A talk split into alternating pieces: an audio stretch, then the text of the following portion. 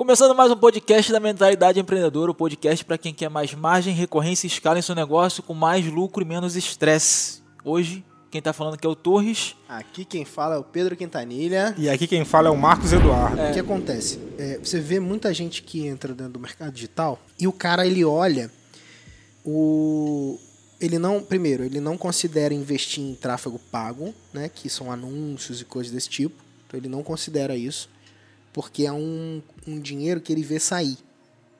E aí ele opta por trabalhar no orgânico. O orgânico, ele tem uma ilusão de que é grátis, porque você não vê o dinheiro saindo.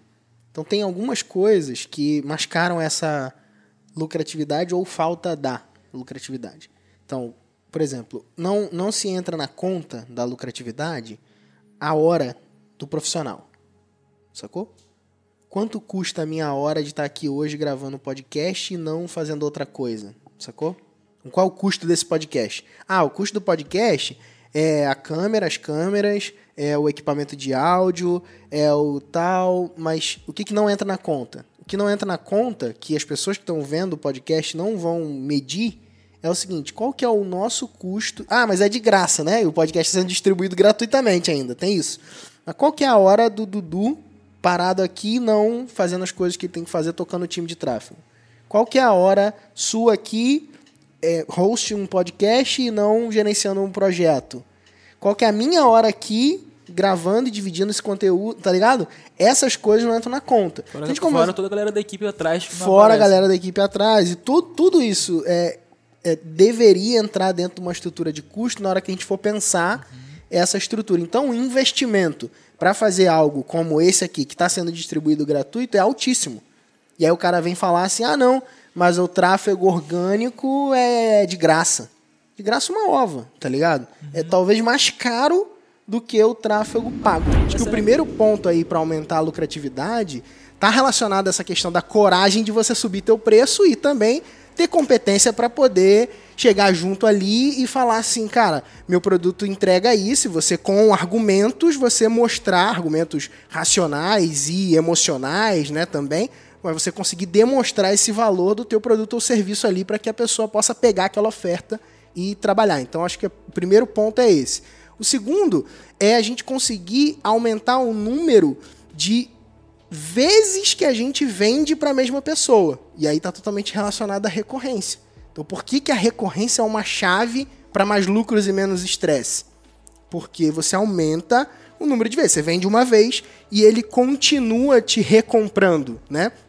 A gente fala e vive recorrência, né? Não só fala, mas a gente vive recorrência no nosso dia a dia e a gente vê quando abre o celular todos os dias e tem lá vendas sendo realizadas, novas vendas sendo realizadas e vendas que já foram realizadas anteriormente continuando. Então, recompras acontecendo, né?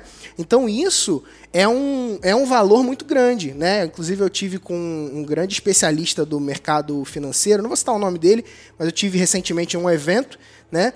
E ele virou para mim e falou: Cara, é, que irado você, dentro mergulhado nesse ambiente da recorrência, pode falar lá para tua galera que ó, toda é, empresa que tem recorrência, ela pelo menos tem o dobro de valor de mercado.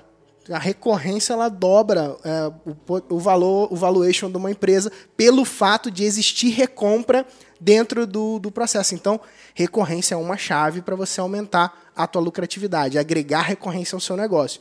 E uma terceira coisa é vender mais produtos para aquele mesmo cliente. Né? Se a gente puder até agregar uma quarta coisa nesse processo, né? e aí nesse caso está é, tá relacionado, porque vender mais produtos para o mesmo cliente também está relacionado à, à recompra, né? Vender mais vezes e mais produtos está relacionado a fazer esse cara continuar te comprando, porque ele, você não necessariamente precisa vender uma garrafa recorrente. Né? Tipo, uma garrafa é uma garrafa. Você pode vender outras garrafas ou pode vender uma carteira, tá ligado? Mais produtos para o mesmo cliente. E, e, eu acho que uma, uma quarto fator aí, um 3,5 dentro desse aspecto, seria conquistar mais clientes. Né? Que aí é, é, é o normalmente o que as pessoas de primeira pensam que é a chave. Ah, não, a chave para eu crescer minha lucratividade é eu ter mais clientes. Pode ser uma das, tá ligado? Se você tem essa chave ligada de conquistar mais clientes, tá? Então sempre buscando possibilidades de conquistar mais clientes e ter previsto dentro do teu negócio que você tem valor e que você pode fazer ofertas melhores, propostas comerciais melhores, para poder aumentar o teu preço e cobrar mais daqueles mesmos clientes e ter possibilidade de aumentar o número de vezes que a pessoa te compra, cara, tu tá no céu, você tá dentro desse ambiente de extrema lucratividade e esse é um dos benefícios pelo qual a gente faz o que a gente faz, a gente vende o que a gente vende.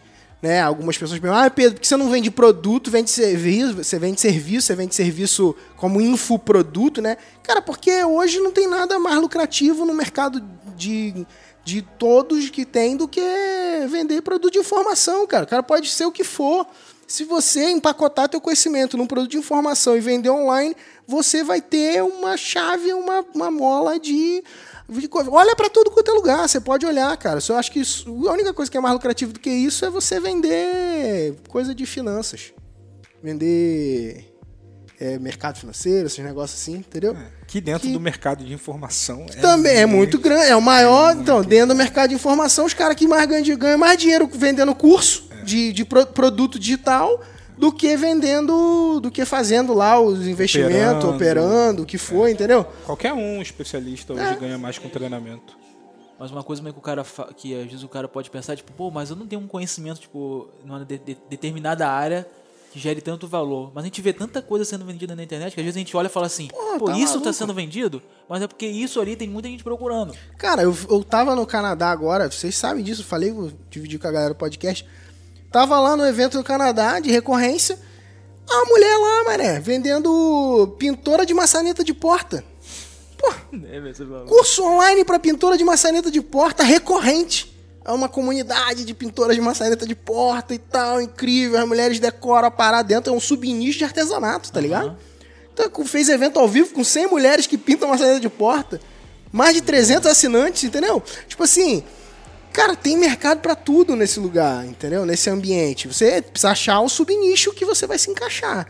Ah, não tenho conhecimento. Aprende alguma coisa. Ah, a gente pode depois fazer um episódio sobre não tenho conhecimento, tá ligado? O que, que eu vou vender online, coisa desse tipo. Cara, se associa com alguém. Aprende a vender online, porque se você aprender a vender online, você vai conseguir vender qualquer coisa. Duduzeira não tinha conhecimento de, de fazer um produto, ser um especialista lá e fazer. Ele vendia um bocado de coisa, já. Já era rico quando eu, quando eu encontrei ele, entendeu? Por meio do caminho. Né, cara? Já. O que você vê que a recorrência proporcionou isso pra você? É, é como, como uh, acho que existe uma base, né? Acho que a recorrência, uma das coisas que a gente fala muito é que ela traz uma previsibilidade de caixa, né? Acho que isso dá muito até mais segurança, por exemplo. É, tipo, abrindo um jogo mesmo para você para aumentar salário, para você construir escritório novo, que a gente estava trocando ideia sobre o escritório novo você construiu e tal. É, como que isso te deu mais isso te deu mais segurança? Pode jogar limpão mesmo, pode falar 100% da clareza que de verdade, mas isso te deu mais segurança, não te deu, ficou na mesma coisa, mas como que, como que você viu depois que você plugou a recorrência no seu negócio? É, o que, que aconteceu para você, sim? O que, que você vê hoje, assim? É, a, a, a frase que eu definiria é não é uma aventura. Então vamos lá.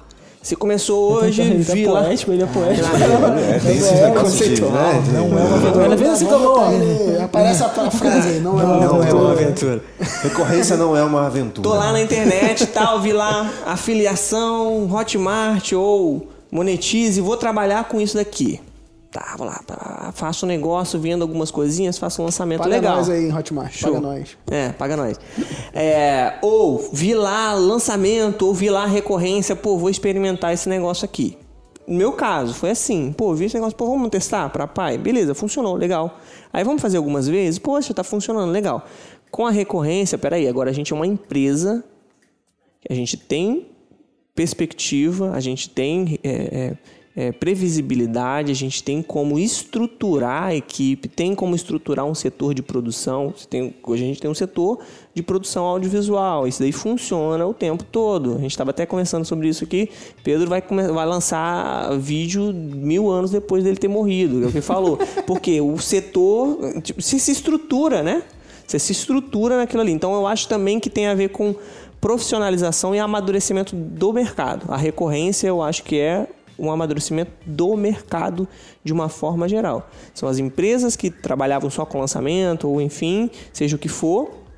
Agora a gente tem a possibilidade, tem a perspectiva de se estruturar, não, que é uma parada séria, tal, tal, tal, tal. Já era sério, mas vocês estão entendendo aonde eu tô querendo chegar. É uma coisa que, que te dá mais estrutura mesmo. Tá. Um ponto. Que a gente vai trazer uma discussão boa aqui. Manda. Do que o Vini tá falando, não pega aquela ideia de que pra ter uma recorrência precisa do negócio já girando? Se, se você analisar o que ele tá falando ali, o que, que ele diz? É, cara, a coisa já funcionava, eu tava fazendo ali e tal. Quando a coisa ficou séria, eu pluguei a recorrência. Sacou? É, no tempo dele, né, no, no- dentro da história dele, foi isso que aconteceu. Então, é, na minha visão, é, é impossível ele falar uma coisa diferente. Sim. Tá não, ligado? então, quando eu Porque falei ele tá isso. falando isso baseado Na na, história dele. perspectiva dele. Ele é uma pessoa que plugou a recorrência no seu negócio. Uhum. Né? Tanto que quando eu falo, inclusive, pra galera sobre recorrência de um modo geral, eu falo o seguinte, cara, é impossível, é assim, é impossível, inadmissível você não considerar ter recorrência. Seja para começar uma recorrência ou plugar plugar. uma recorrência no seu mercado. Por quê? Porque a gente está vivendo uma revolução.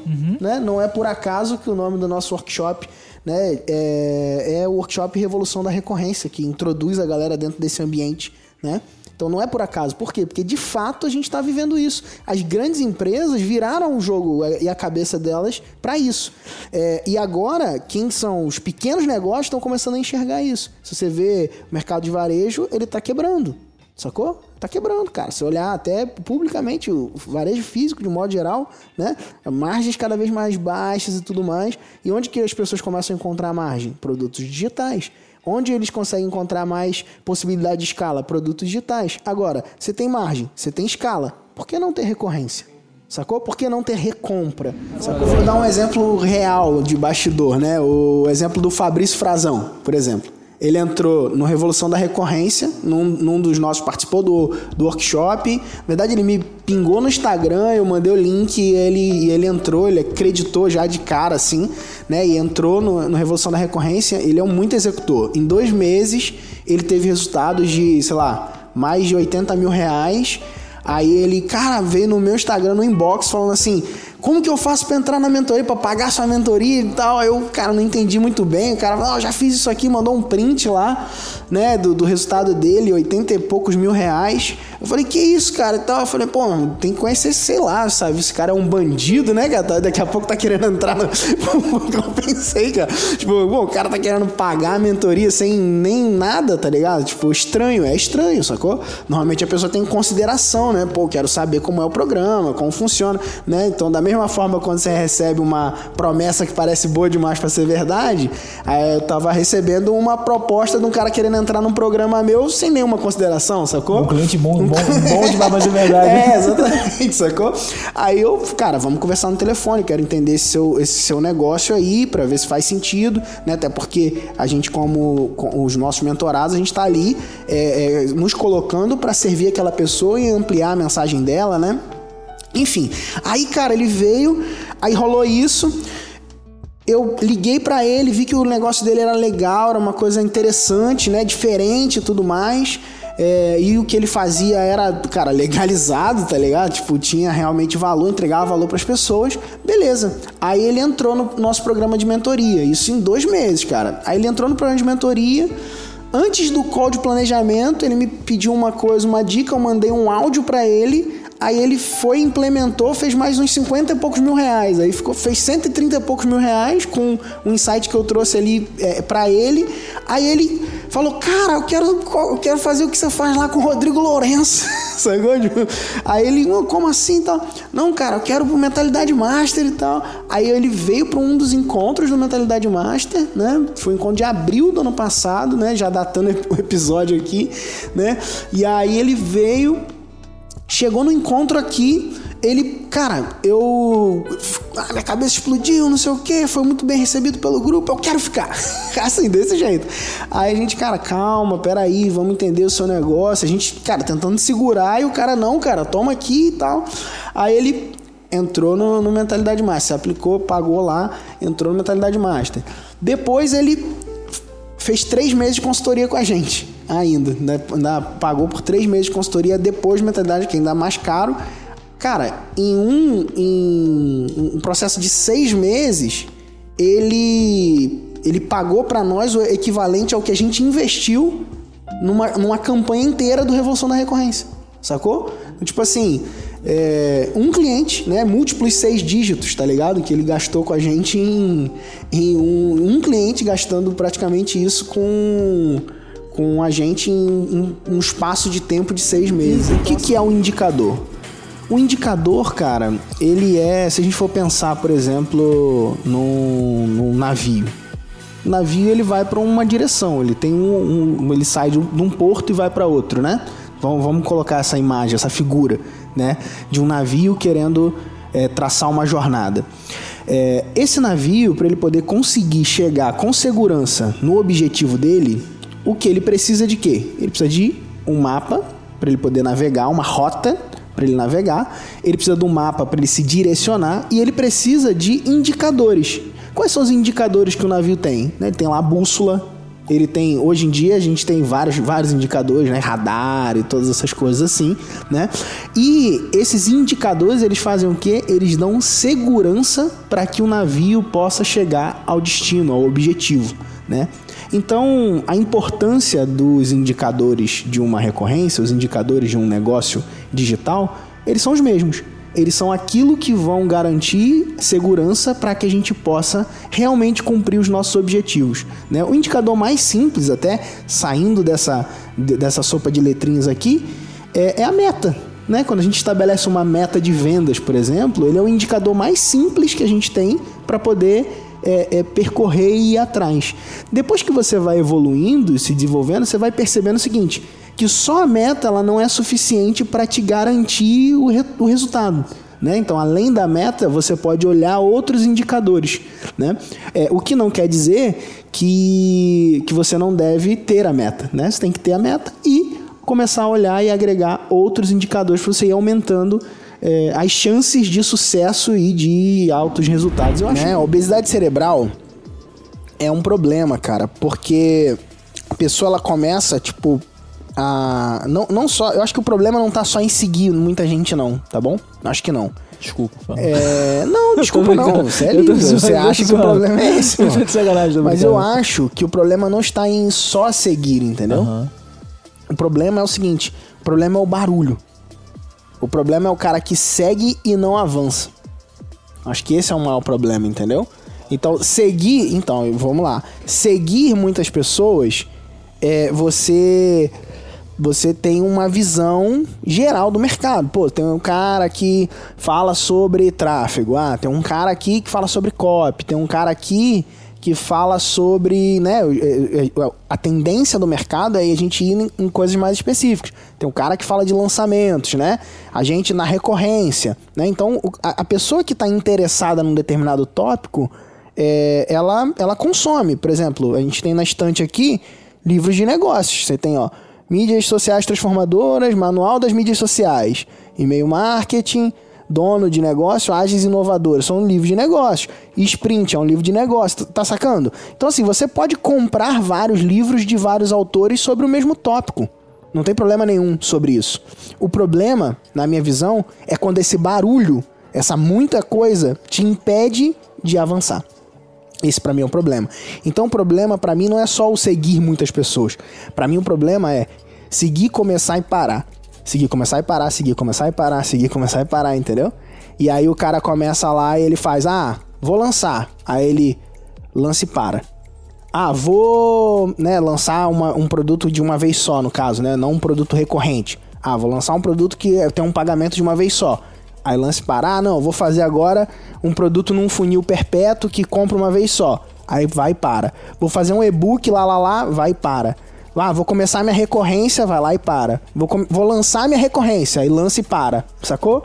Então, esse e- esse esse desafio pra mim é o desafio de começar e parar e o desafio de nem tomar ação. Então esses pra mim são os dois problemas.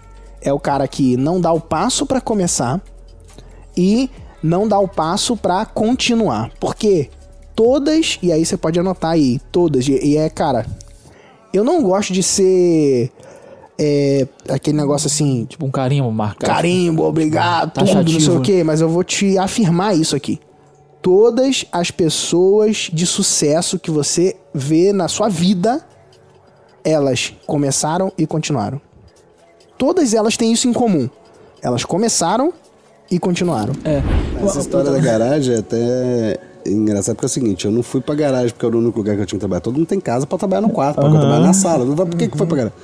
É porque eu tinha um filho, né? Que ele já tava com 5 anos e o outro tinha acabado de nascer. E o outro começou a andar e tudo, e os dois ficavam perguntando cadê o pai. Então, se eu estivesse em casa, eles queriam a atenção do pai. E eu nunca falei pros meus filhos assim, papai tá trabalhando, dá licença, papai tá trabalhando, depois ele brinca com você. Eu nunca fiz isso. Se eu tava trabalhando ele chegava, eu parava de trabalhar, dava atenção pra eles, distraía eles um pouco, entregava pra mãe, voltava e trabalhava. E isso começou a complicar porque é uma criança, ele não entende que você não pode dar atenção pra ele. Então eu preferi ficar distante deles, eles não me verem pra não sentir essa falta de meu pai tá ali, por que, que ele não pode brincar comigo, não vai fazer comigo? Então quando não tá vendo, dói menos, né? Sente falta, mas aí quando eu chego, eu posso dar eu chego, eu estou 100% pra ele quando eu estou lá. Essa que era a ideia. Aí eu peguei a garagem, montei na garagem. Então quando eu chegava da Vianete, eu estacionava o carro na garagem, tinha um quartinho, eu montei esse quartinho com uma mesa lá. E sentava lá e trabalhava, só mandava mensagem. É, estou aqui trabalhando aqui embaixo, qualquer coisa me chama. E tava lá embaixo trabalhando. E subia só para as 11 horas da noite, e acordava 3 horas, descia para que eles não iam. Até que o mais velho um dia descobriu que se descer a escada ele viu o pai dele. Aí começava a descer e ia lá na garagem. Oi, pai. Ele já sabia que eu tava lá. Ele É, fez descobriu um dia que eu tava. Acho que um dia desceu pra brincar, não sei o que, e me viu lá e descobriu que eu ficava lá, escondido. Aí não adiantou muito. Mas é por isso que começou na garagem a Monetize e hoje nós estamos com uma sede com 1.800 metros quadrados, é, 214 funcionários e que mais? Cresceu um É pouquinho, isso. né? É, um pouquinho.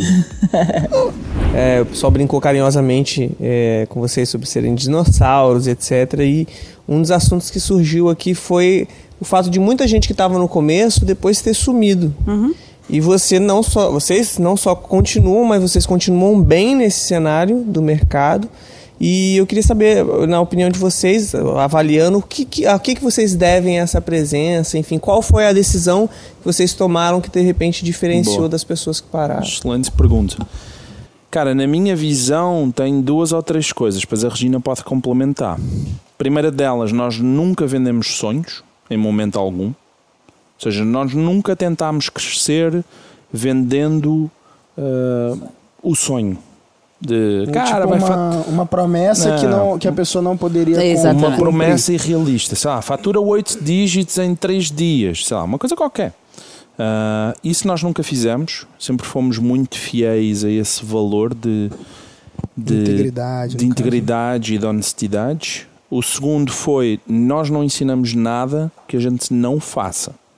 Então, não tem coisa de, ah, cara, você deve fazer assim ah, e eu nunca testei. E, e isso também não isso, isso choca com os nossos valores também. Ah, então, essas duas coisas sempre foram muito importantes para nós. Ah, e a terceira é que nós estamos desde sempre a jogar o jogo do longo prazo. O nosso jogo é o jogo dos 60 anos de idade, 70 anos de idade e o que é que vai ficar? Qual é que é o legado que vai ficar? Ah, Eu acho que antes de nós termos um, um- uma boa conta bancária, um bom saldo bancário, a gente tem um nome. Eh, e para mim é mais importante o nome do que o saldo bancário. Então eu quero, eu quero chegar daqui a 20 anos.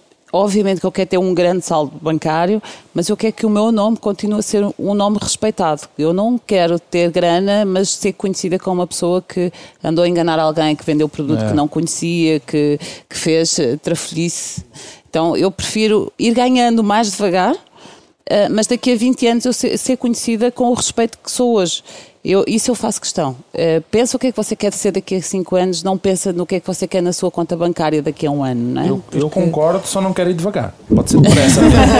O louco disso é que, tipo assim, acaba que vocês também se tornam o futuro do mercado. Tipo, pra quem tá hoje no mercado, a perspectiva de futuro Nós é temos- o que vocês estão fazendo Cara, nós, hoje nós também. temos- temos muita responsabilidade por muita coisa. Pelo Afiliados Brasil, que há muita gente que não entende a responsabilidade que é essa. Você subir num palco e falar para 600, 700, 800 pessoas e influenciar o que essas pessoas vão fazer dali para a frente.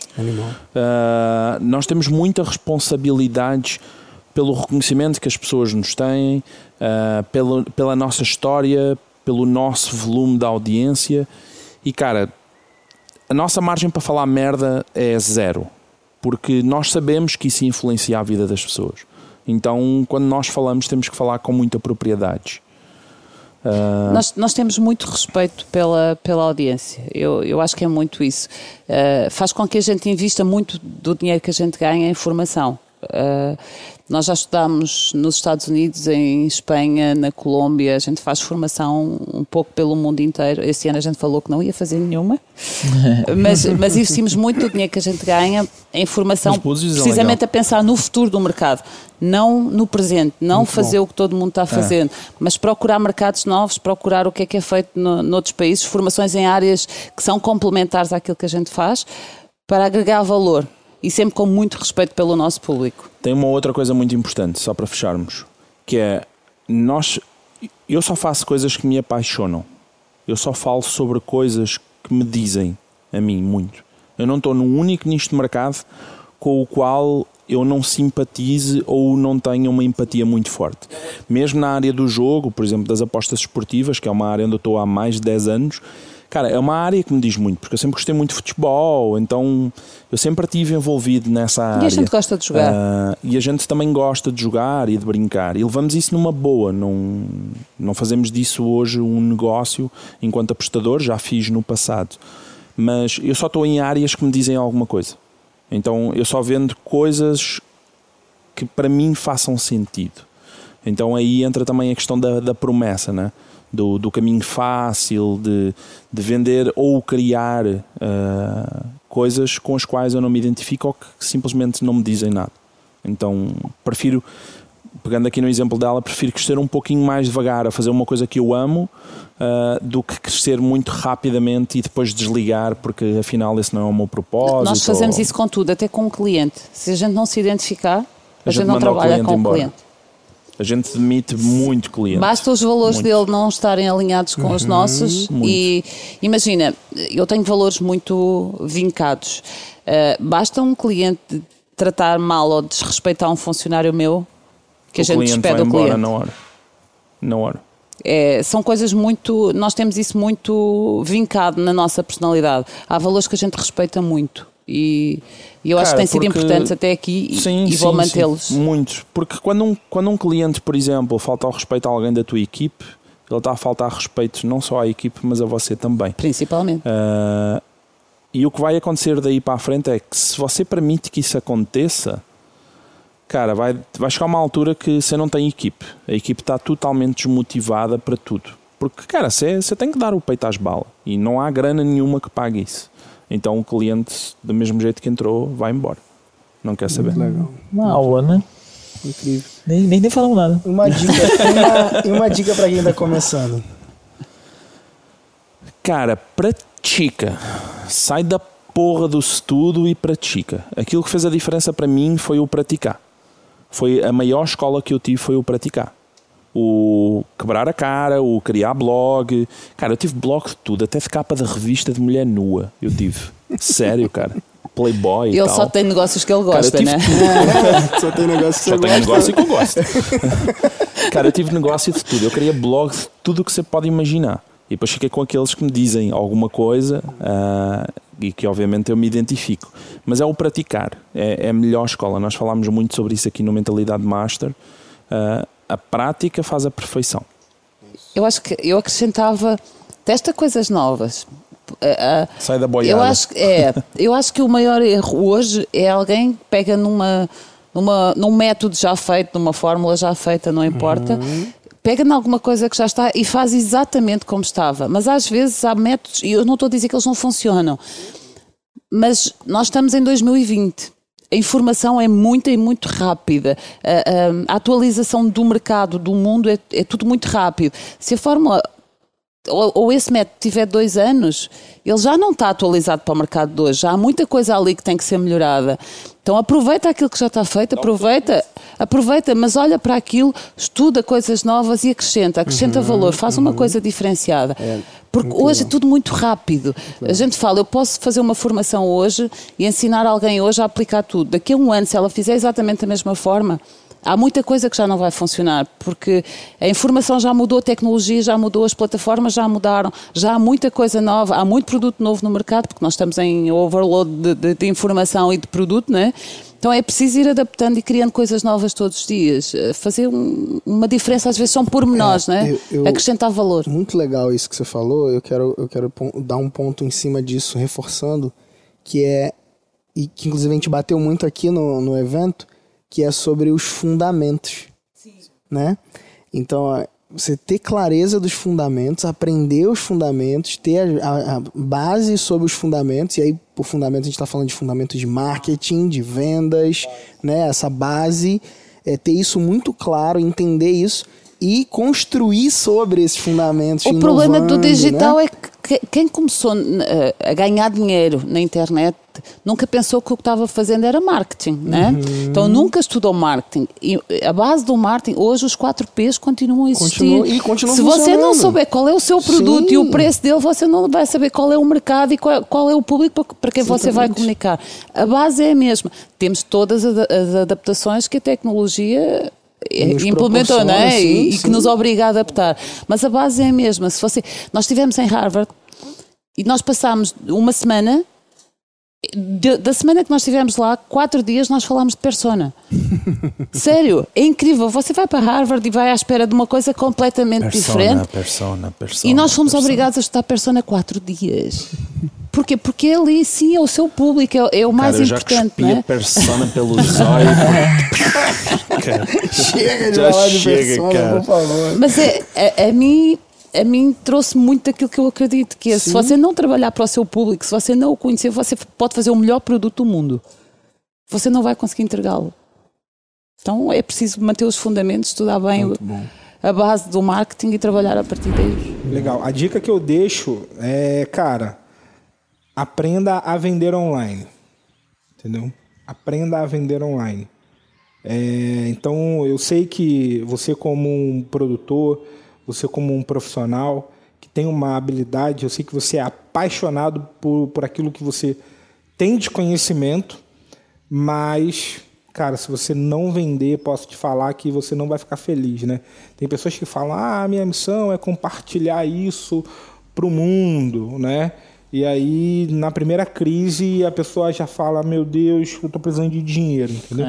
Então, é, acontece, cara. A gente vê isso, infelizmente, é, praticamente, não todo dia, né? Mas a gente vê isso de forma recorrente.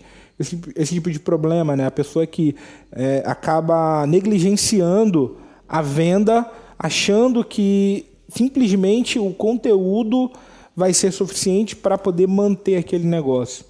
E eu posso falar que não é suficiente, tá? Você precisa aprender a vender, que isso que vai te dar sustento é a venda. Então é quando você vender todos os dias, vender de forma recorrente, continuar vendendo todos os dias, continuar recebendo todos os dias, meses e anos, vai fazer com que você tenha de fato a base para poder continuar fazendo o que você ama, que é entregar teu conteúdo. Então, cara, aprenda copy, aprenda tráfego, é isso que eu quero deixar para você. Bom, irado, cara. É, eu deixaria uma coisa também, eu ouvi- uma frase há um tempo atrás, eu li na verdade uma frase, acho que vai complementar com o que você falou, que é só existe uma profissão no mundo que é vendedor. Então, dentro de tudo que você faz, existe uma coisa que você precisa se aperfeiçoar, que é vender. Então, se você é, não vende só pipoca, vem. Ou se você não vende, se você é um dentista, você não vende o teu consultório bem, a forma com que você atende bem, essa imagem que você passa na imagem boa, cara, não adianta você querer fazer nada porque vai ficar emperrado se você não conseguir vender, né? É, eu vou contar uma história bem, bem rapidinho aqui. Eu lembro uma vez que é, meu pai cismou de montar uma parada de que vende que para vender frango assado. E tá, a gente tá perto do horário do almoço, tô cheio de fome, eu lembrei do frango assado agora. E eu lembro que a gente botou o frango assado lá, cara, todo mundo vendia o frango assado e a gente não conseguia vender o raio do frango assado. Ah, Mas é bom, mas é gostoso, mas o que que tá acontecendo, cara? E o frango assado e nada, o frango assado não saía. E teve um dia que a gente dormiu, o freezer desligou e a gente perdeu todos os frangos que tinham no estoque. Então, dentro do freezer, o freezer desligou, apodreceu todos os frangos. E meu pai acordou porrinhado, né? Tipo, caraca, frustrado e tal. E uma coisa que eu percebi é que, cara, não adianta você ter um produto bom, gostoso e legal se você não souber vender. Se você não souber vender, pai, não adianta, você vai, vai ficar, o troço vai ficar emperrado. Então a, a dica que eu daria é, cara, se aperfeiçoa em vendas, em vendas online, pro frango não estragar, você não ter essa perda. né? Então você tem um estoque ilimitado aí, você pode criar um curso e vender bilhões de vezes. É, mas a, a dica que eu daria é essa, aperfeiçoa em, em venda, porque é uma parada que eu acho que a gente ainda precisa melhorar muito no, no geral, assim, né? E é isso, cara. Minha dica é essa. É, eu acho que os momentos de crise, né, são sempre momentos também, é, janelas de crescimento, né? Então a gente está passando por uma situação real que a gente é, já se depara com isso, é a nossa realidade, como você falou. Né? E os momentos de crise eles nos levam a refletir, nos levam a crescer, nos levam a aprender. E aí, talvez esse momento vá puxar certas pessoas, né? na, na, na verdade, empurrar certas pessoas, forçar certas pessoas a crescer, a desenvolver aquilo que elas começaram a desenvolver e não deram continuidade, vendo a importância de você muitas vezes depender de si mesmo apenas, do seu conhecimento, né? da sua produção, em coisas que você pode fazer em casa, né? Então, assim, ó, realmente o mercado online é um mercado privilegiado, né? O mercado de marketing digital é um mercado privilegiado nesse momento e a gente não sabe qual é o o futuro dessa situação, né? Então, quanto, quanto uh, mais você puder depender menos de, de, outros, de outras pessoas, né? Ou de, de uh, uh, empresas físicas, né? Melhor para você. Realmente, todos os setores da sociedade eh, vão sentir um pouco isso, né? Eu, por mim mesmo, por exemplo, eu sou anestesista, então as cirurgias eletivas vão parar praticamente. Né? Então, todos os setores da, da, da, sociedade vão sentir um pouco isso, mas, como eu falei, o momento de crise é sempre uma janela de crescimento, uma oportunidade de crescimento. Show de bola. É, eu, eu, penso assim, que a gente a está sempre num processo de fugir da dor e buscar o prazer, né? Esse é o, o ser humano, uhum. ele está nesse processo, né? Então, o medo, muitas vezes, né, que é o que acaba acometendo a gente, ele, ele funciona como aquele cara que dá um chute na sua bunda pra você ir pra frente, tá ligado? Tipo assim, cara, agora é a hora de você mudar essa realidade, ou você vai ver. E aí, e aí muitas vezes isso agrava quando a gente vê, sei lá, familiares nossos que passam por necessidade financeira. Se você tá nessa condição de passar por necessidade financeira, você tem a chance agora de escolher não passar mais disso. E aí, para não passar mais por isso que você faz, você escolhe investir no lugar certo né? investir no teu conhecimento, investir no teu crescimento, para que a partir daí você possa não mais viver essa situação e, e, se desenvolver. Então, eu não quero que você que me acompanhe, que já vende online, ah, porque agora tá todo mundo fazendo isso, cara, não seja um Maria vai com as outras. Não, não faça as coisas porque todo mundo está fazendo. Faz aquilo que você quer fazer e aquilo que você acredita que vai gerar valor e vai continuar gerando valor para as pessoas que você é, engaja, para as pessoas que estão com você. A gente vai continuar produzindo muitos conteúdos gratuitos diariamente, dividindo conteúdos gratuitos para que você, independente se você pagou alguma coisa ou não para a gente, você continue crescendo, se desenvolvendo, aprenda, evolua, avance, tá? É, e a gente vai continuar valorizando ainda mais as pessoas que pagaram a gente e que escolheram confiar na gente ao ponto da gente avançar num nível a mais de relacionamento, que é o um nível pago, onde a gente avança para os nossos produtos e serviços, tá bom? Então eu queria deixar esse recado importante aqui, porque eu tenho ouvido isso, né, de, de dentro dos nossos grupos mesmo. Ah, Pedro, mas agora eu vou ter que liberar a, a minha coisa de graça? Cara, não me peça de graça a única coisa que eu tenho para vender sacou? Então, se você for um psicólogo hoje, paga a consulta do cara, mano. Não espera que ele faça a consulta de graça. Se for na nutricionista, paga a consulta dela. Não espera que ela faça essa consulta de graça. Se você for uma nutricionista, cobra a consulta, cobra, é seu serviço, né? Então, se, se você não cobrar, o que, que vai acontecer com o seu negócio? Seu negócio vai quebrar. É isso que vai acontecer. Né? Se você tem uma loja, vende o teu produto na internet, usa a internet para vender teu produto. Você não precisa dar seu produto de graça, não. Sacou? Então, é, é, toma consciência em relação a isso e entenda que você pode sim, nesse momento, ajudar as pessoas tudo mais. Igual no, no, no avião. Ah, cara, o negócio está caindo lá, o que, que você faz? Você pega a máscara, bota em você primeiro e depois você ajuda outro. É muito bom estar numa condição que você pode ajudar outro. A gente tem ajudado nossa família, a gente tem ajudado pessoas, inclusive financeiramente, que não têm condições, né, do nosso círculo próximo, que estão, cara, com desafios e tudo mais. A gente tem ajudado. É muito bom estar nessa posição de quem pode ajudar. Agora, se você não está nessa posição hoje de quem pode ajudar, ajude um pouco com o que você pode, mas não é, corte do, daquilo que você tem para vender com o intuito de ajudar, porque tá todo mundo fazendo, que você vai se dar mal, tá? Então fica aí esse recado é, meu para você nesse podcast. Mas uma coisa que acontece é, comumente é você ter uma tarefa que seja maior do que você possa realizar. Né? Então, quando você tem um negócio que é muito grande, então você pega assim: ah, nosso objetivo é o quê? Ah, é ir para a Lua. Como é que a gente faz para ir para a Lua? A gente constrói um foguete e vai. Né? Beleza. Então tá lá, o objetivo é esse, ir para a Lua, constrói um foguete e vai, tá tudo certo. Na prática não é assim.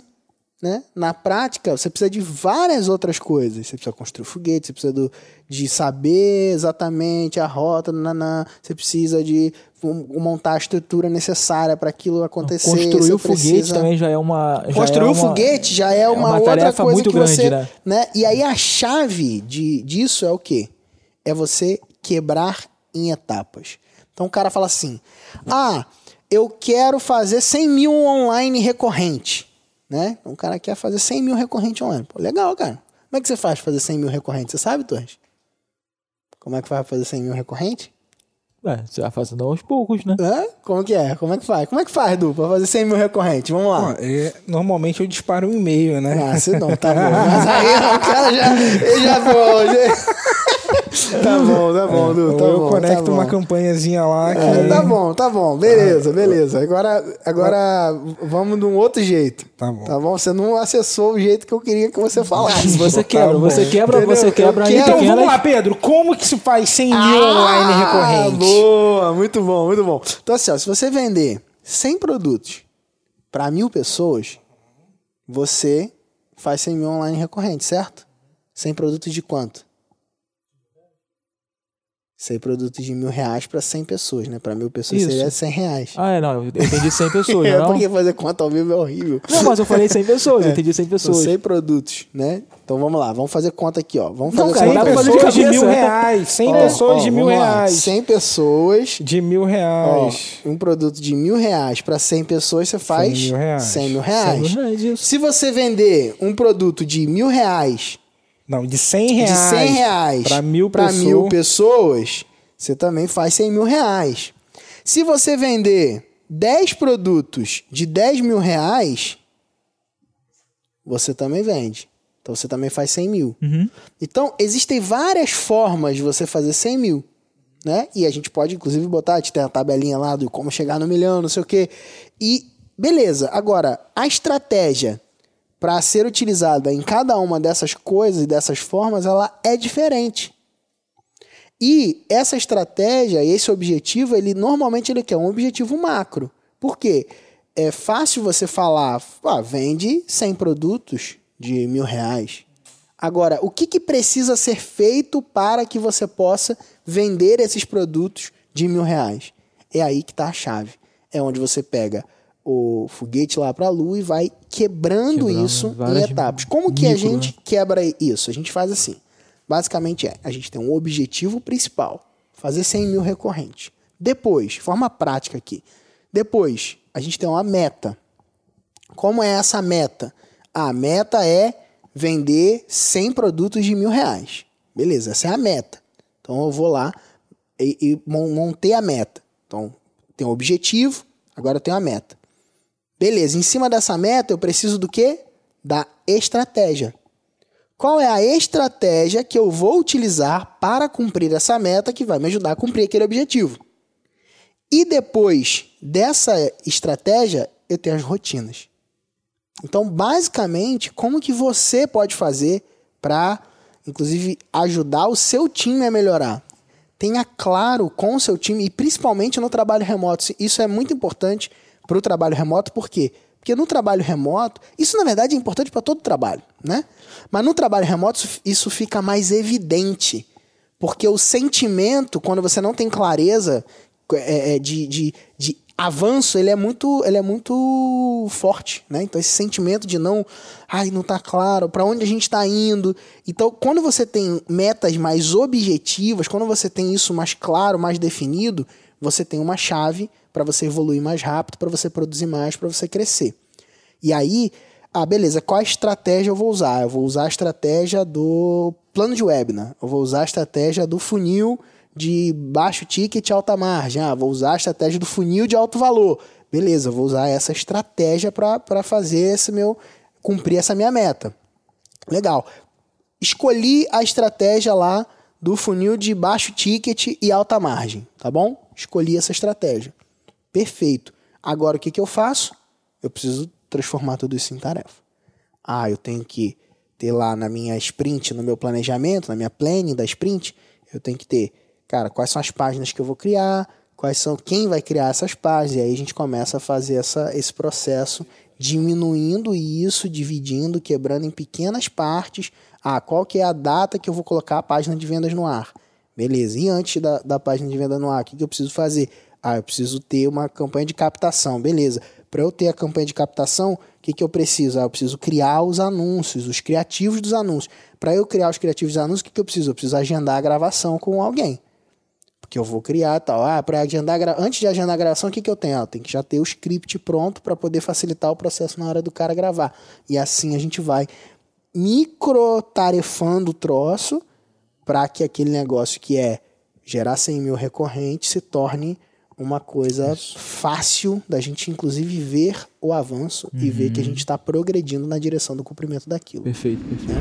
Quando você faz algo que gera resultado e que tem margem e, e tudo mais, você tem a opção de escolher. Então, para mim, a liberdade de tempo, ela não é tipo assim, cara, eu quero maximizar o meu tempo livre.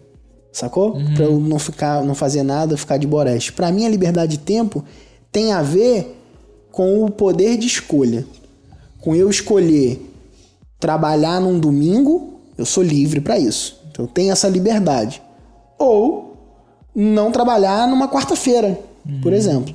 Sacou? E como a, como a gente entende que trabalhar é produzir, né? trabalhar é gerar resultado Sim. e não gastar tempo, uhum. né? porque a pessoa, inclusive, ela pode viver vindo para o escritório sem trabalhar. Eu posso, eu posso simplesmente dizer, tô trabalhando. Aí o cara, o cara que fuma, né? Tem um negócio, né? o cara que fuma, alguém liga para ele, ele tá fumando no meio do horário uhum. do expediente dele lá que ele para para fumar né?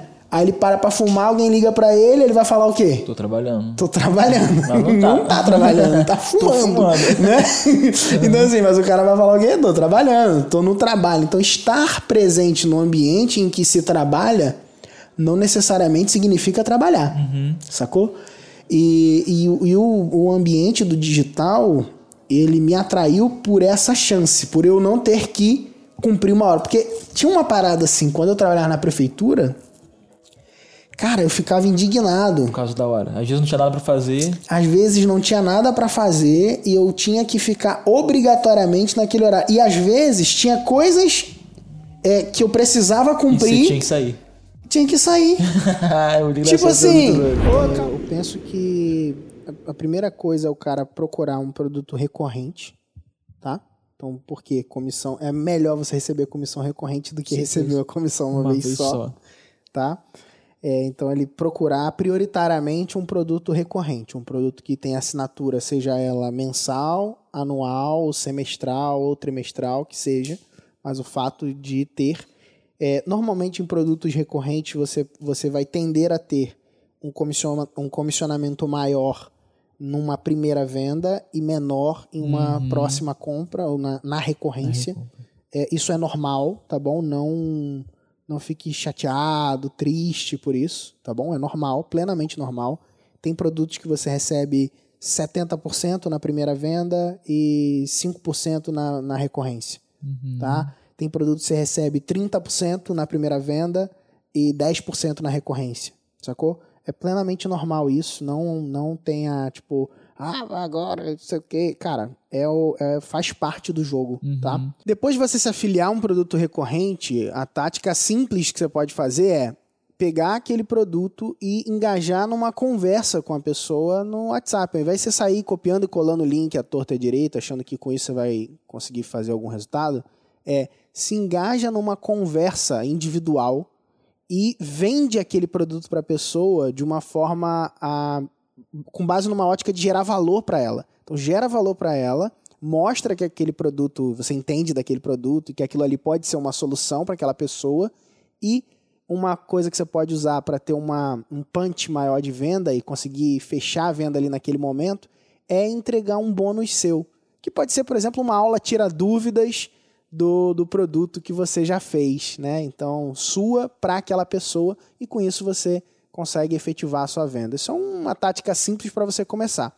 Se depois ganhar a escala, né, o crescimento, é importante que você aprenda é, sobre tráfego, né? E tráfego é, é com G mesmo, tá? É,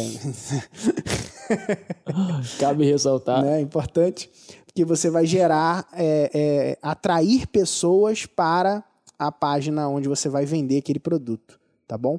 Então, que é uma das formas mais simples também de você fazer é trazer pessoas, seja de forma paga ou de forma gratuita, para uma determinada página de um produto. Uma outra, uma outra, um outro mito. Será que cabe em todo tipo de nicho e mercado? Cara, eu já vi coisa. É. Putz grila. Ó, quando que eu acreditei, de Eu já verdade, até sei qual é essa. viu? quando que eu acreditei que cabe. É, cara. quando que eu acreditei que cabe em todo nicho? Foi, foi assim, eu tava num evento, Canadá.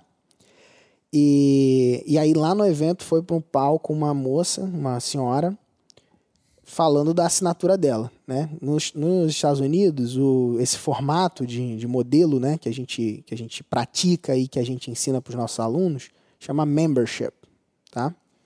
E aí ela foi lá pro palco para falar do membership dela, desse programa de assinatura dela. E ela começou a falar e ela falou que o programa de assinatura dela era uma, uma assinatura de pintora de maçaneta de porta, Aí não com essas palavras, né? Mas, tipo, aí citou o nome lá. Aí eu. Aí eu. Caramba, será que eu ouvi direito? Eu tava com uma moça que era até uma, uma inglês tá bom, né? brasileira que eu conheci lá, a Júlia. Aí eu falei assim, Júlia, o que que ela. Que ela, ela de- essa, essa moça mora na Itália, né? Aí ela. E a brasileira tava lá, a gente acabou se conectando. É doido que brasileiro, quando está em evento gringo conecta assim, brasileiro. rápido, né? Tipo, você vê, ó, tem um brasileiro ali, eu vi uma pessoa falando português, "Ih, aí já faz amizade, né? E aí, aí tinha pouquinho, né? Tá, tinha ela, eu acho que tinha mais outras duas pessoas só. E aí eu cheguei assim e falei, Júlia, não entendi direito. O que, que, que, que ela falou ali do, do programa lá? Era um painel assim, né? Aí ela falou assim, então, é que ela é, é pintora de maçaneta de porta. Mesmo. Aí eu, é mesmo? Pintora de maçaneta. Mas como é que é isso? Cara, isso é um subnicho. Um subnicho do artesanato. Que segundo o que aquela moça lá ensina lá, as mulheres fazem isso meio que como uma terapia ocupacional e tal. E aí, tá, só que ela tinha, cara, 300 membros que pagavam mensalmente para ela, 300 pessoas pagando um valor em dólar mensal, a 30 dólares, 40 dólares, alguma coisa assim, para isso. E ela fez um evento ao vivo para 100 mulheres, cara. De ma- pintora de maçaneta. Pintora de maçaneta de porra. Aí que quando eu vi isso, eu falei, caraca. E eu conheci nesse evento também, eu conheci um cara de Londres. Um, um- um maluco que ele tem um membership, que é esse programa de assinatura de pessoas que encontram autódromos para correr. Motociclistas que encontram autódromos para correr. Eles se conectam numa comunidade. Nessa comunidade tem autódromos que são disponibilizados para moto velocidade. E os caras se conectam ao redor do mundo todo e pagam uma mensalidade pra estar ali, ou pagam uma anuidade pra estar ali. Animal. Sacou? Então, assim, cara, esses exemplos, eles me mostram que existe toda a possibilidade. E outra coisa que me mostra são os nossos clientes, né? A gente tem cliente no nicho de pet, no nicho fitness, odontologia, no nicho de advocacia. A gente tem, cara, tributarista, subnicho de advocacia, tá ligado? A gente tem é, médico, engenheiro, a comunidade Ingefly, Arquiteto arquiteto, pessoas de desenvolvimento pessoal, tem várias ramificações, né? De desenvolvimento pessoal alinhado para sucesso, coach, inteligência emocional, PNL, a gente tem é, Trader. trader, né? Mercado financeiro variados, né? N no mercado financeiro. É, renda variável, renda fixa, tudo isso com assinaturas, cara. É, gente, uma legal de desenvolvimento pessoal e espiritualidade tem uma, uma, uma menina que ela tem uma comunidade, chama a Comunidade das Mulheres Selvagens. Só de mulheres que têm uma coisa específica e se conectam dentro de uma dinâmica específica. Tem de, cara, de pastores, só para pastores, comunidade Maneiro. só para pastores que trocam ideias e, e- e se ajudam e tudo mais. Tem de desenvolvimento da própria espiritualidade com cristãos que se reúnem ali, líderes de jovens que, que recebem e trocam informações a respeito de uma coisa. Ontem eu estava conversando com um rapaz que está iniciando uma comunidade de cientistas Maneiro. animal, sabe? Então, assim, comunidade, portal de conteúdo, dentro de todos os tipos que a gente tem, coach membership, todas essas, todos os, os- os formatos possíveis de assinatura em diversos eh, segmentos do, de mercado, Legal. né?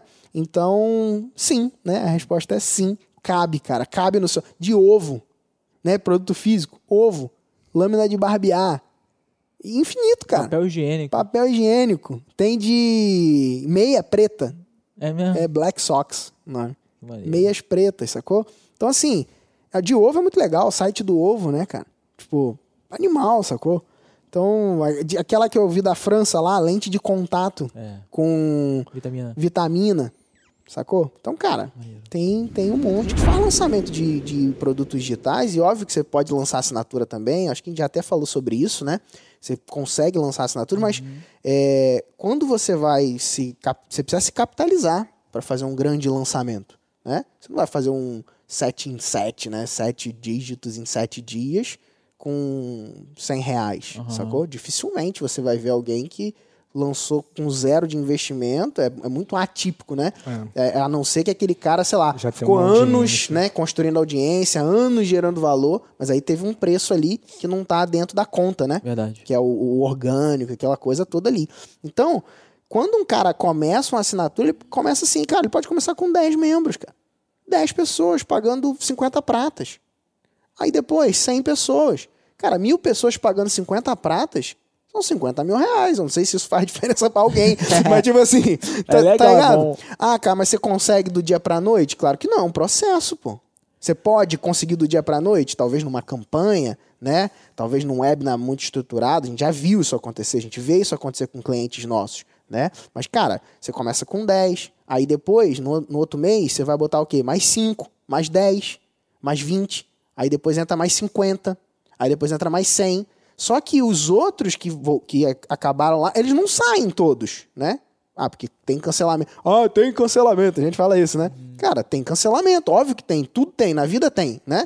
Você tem amigo que você tá muito amigo hoje, depois você vai desligando Cancela a amizade. ele, você cancela cancela a amizade, né, cara?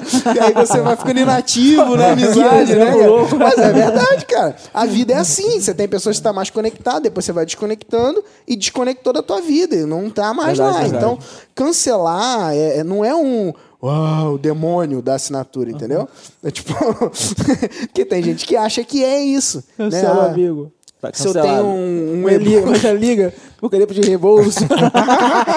meu, tempo de amizade com, amizade, né? meu tempo de amizade com você foi um desperdício. Caraca. Então, assim. É, Dudu. tem isso, sim. mas tem isso. Tem amizades que são desperdícios, cara. Tem que Mas, manter o enfim. relacionamento, então, pra não cancelar a chave. Tem- tem- isso aí, ó. É, agora. cara. Cara, e porque eu acho que o legal da assinatura é o seguinte: é, a assinatura te deixa mais presente para a realidade de construir um negócio, entendeu? Os três, seis, manda aí. Quais são? Os três seis são cliente, comunidade e conteúdo. Tá? Cliente, comunidade e conteúdo. Isso.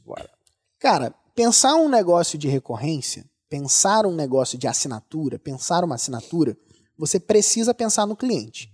Se você está só se importando com venda online, esse não é o melhor negócio para você, entendeu?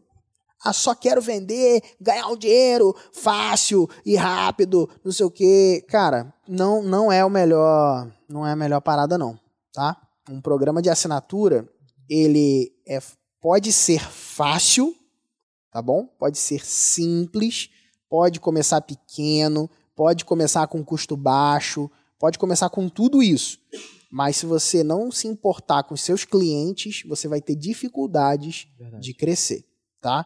Então, ah, mas poxa, eu não tenho preparo. Cara, você pode, você pode aprender, se preparar, aprende com a gente, a gente faz isso já há anos e tudo mais. Mas o ponto aqui é, você precisa se importar com o cliente e o cliente é o cara que vai te comprar não só uma vez, mas ele vai te comprar sempre. Por que, que o cliente ele é importante? Né? O cliente ele é quem vai tornar a sua recorrência rentável, a recompra desse cliente. Né? Se você olhar qualquer tipo de negócio, é isso. Eu gosto até de dizer o seguinte: cliente é diferente de venda online. Para mim, o cliente é quem te recompra. Legal. Você fez uma venda e dane-se o cara, aquele cara não é teu cliente, cara. Cliente, você tem um vínculo, né? E aí, é, você serve o seu cliente, tá?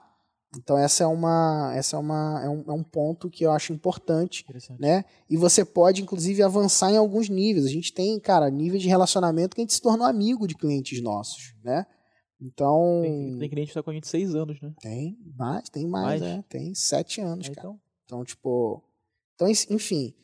Isso é o quê? É a base de uma construção de um relacionamento e de você, cara, é, se importar com o crescimento dessa pessoa de forma real, né? Ele não, não é otário, né? Pra Aham. ficar sete anos, o cara Pô, pô, é mó otário, né? Fica sete anos com a pessoa que não tá dando resultado, entendeu? Aham. Não, ele tá tendo resultado e tá crescendo e tá junto com a gente, entendeu? E, e esse é um ponto. Comunidade. Então, o outro ponto é comunidade, Aham. né? Então é, cara, conseguir criar um aspecto de cultura. Você, na verdade, é trazer a cultura do que você está construindo. Então, essa visão de negócio ela é importante que você tenha, mesmo que você ainda não tenha um negócio. Você pode começar com a visão de negócio para depois ter um negócio. Você começa com a visão, cria um produto, mas já pensando nisso num negócio. E aí você cria a sua comunidade. O que que é criar a comunidade na prática?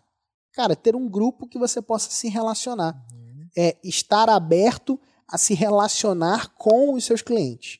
Né? Através de um ambiente onde eles possam, inclusive, se falar. Legal. Sacou? É um outro ponto. E o, o terceiro ponto, que é conteúdo. O conteúdo é a parte mais fácil, cara. Esse é o segredo. Entendeu? Às vezes a pessoa acha que não. Não, mas conteúdo tem que ter muito. Cara, o conteúdo é a parte mais fácil. Numa assinatura, o conteúdo está a seu favor e não contra você. Por quê? Por quê? Boa pergunta. é o seguinte: num curso online, cara, você grava e você entrega e já está desatualizado.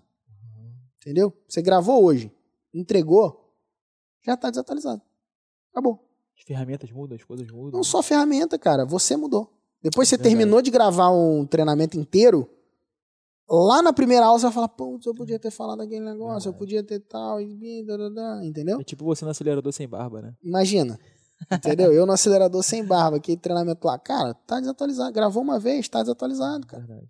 Entende? Então, às vezes, se o cara grava tudo, fica aquela, pô, um custo, cara. Eu até falei isso no outro podcast.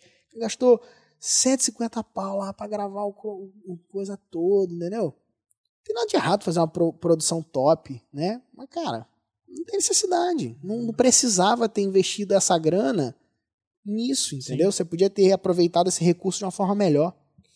Entendeu? Não tem problema nenhum, cara. Quer gastar 150, quer gastar 300 mil, 1 milhão, o problema é dele, o dinheiro é dele, entendeu? Mas, cara, é, você pode aproveitar melhor a parada. Sacou? E você tem a chance de ouvir as pessoas, cara. Você tem a chance de ter o feedback em tempo real. Uma coisa, por que que eu pedi pra você contar, cara? Porque é, existe realmente uma, uma mística dentro do mercado digital, né? Quando as pessoas olham de fora, que é a facilidade do ganhar grana, né? Então, tipo assim, cara, tudo é muito bonitinho. Então, cara, é, as pessoas. en- Quando alguém entende, quando alguém ouve alguém falando assim, pô, ah, pô, fiz um 6 em 7, por exemplo, que o Eric usa muito, né? Fiz um 6 em 7. Automaticamente entra no ouvido do cara, pô, vamos dizer que seja 100 mil. Pô, pô, o cara ganhou 100 mil reais, né? Pô, vendeu ali um dia, uma semana, sei lá. Vendeu em uma semana, pô, fez 100 mil reais. Pô, quem faz 100 mil reais uma semana? Pô, deve ser muito bom trabalhar no online. De fato é muito bom, só que o cara ele não, ele não leva em conta que é 100 mil de faturamento, que o cara teve os investimentos de anúncio, investimento de pessoas e, ferramentas e várias outras coisas.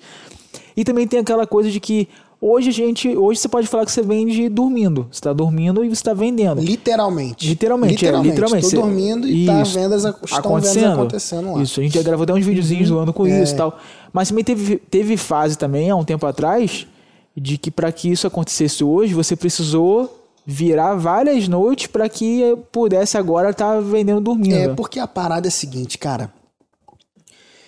Quando o trabalho ele deixa de ser um peso na nossa vida, as coisas mudam também. Legal. Entendeu? Então, assim, o que eu vejo muitas vezes é porque. Por que as pessoas acabam sendo muito atraídas pelo mercado digital nessa pegada da facilidade? É porque normalmente o trabalho que as pessoas fazem é um trabalho que não dá prazer para elas. É um trabalho que ela não curte, que ela não. que é pesado, que é chato, que ela tem que cumprir um horário, que ela tem que. Cara, se a gente pudesse falar né, de, de forma literal, ontem eu trabalhei até a meia-noite. Beleza? Que foi a hora que acabou, meia-noite e meia, a hora que acabou o meu último feedback do dia pra, para um cliente. Tá ligado? E, e o, o interessante é que não foi pesado. Sacou? Foi cansativo? Ontem foi um dia cansativo. Todos os dias são assim? Não. Tá bom? Todos os dias não são todos os dias assim. Muitos dos dias são. Sacou? E continuam sendo. A gente está construindo um negócio multimilionário online. E isso exige tanto do diretor dessa empresa, né, nesse caso como diretor da empresa, fazer as reuniões necessárias para que os, as coisas estejam sempre funcionando dentro do âmbito estratégico, Sim. dentro do âmbito tático.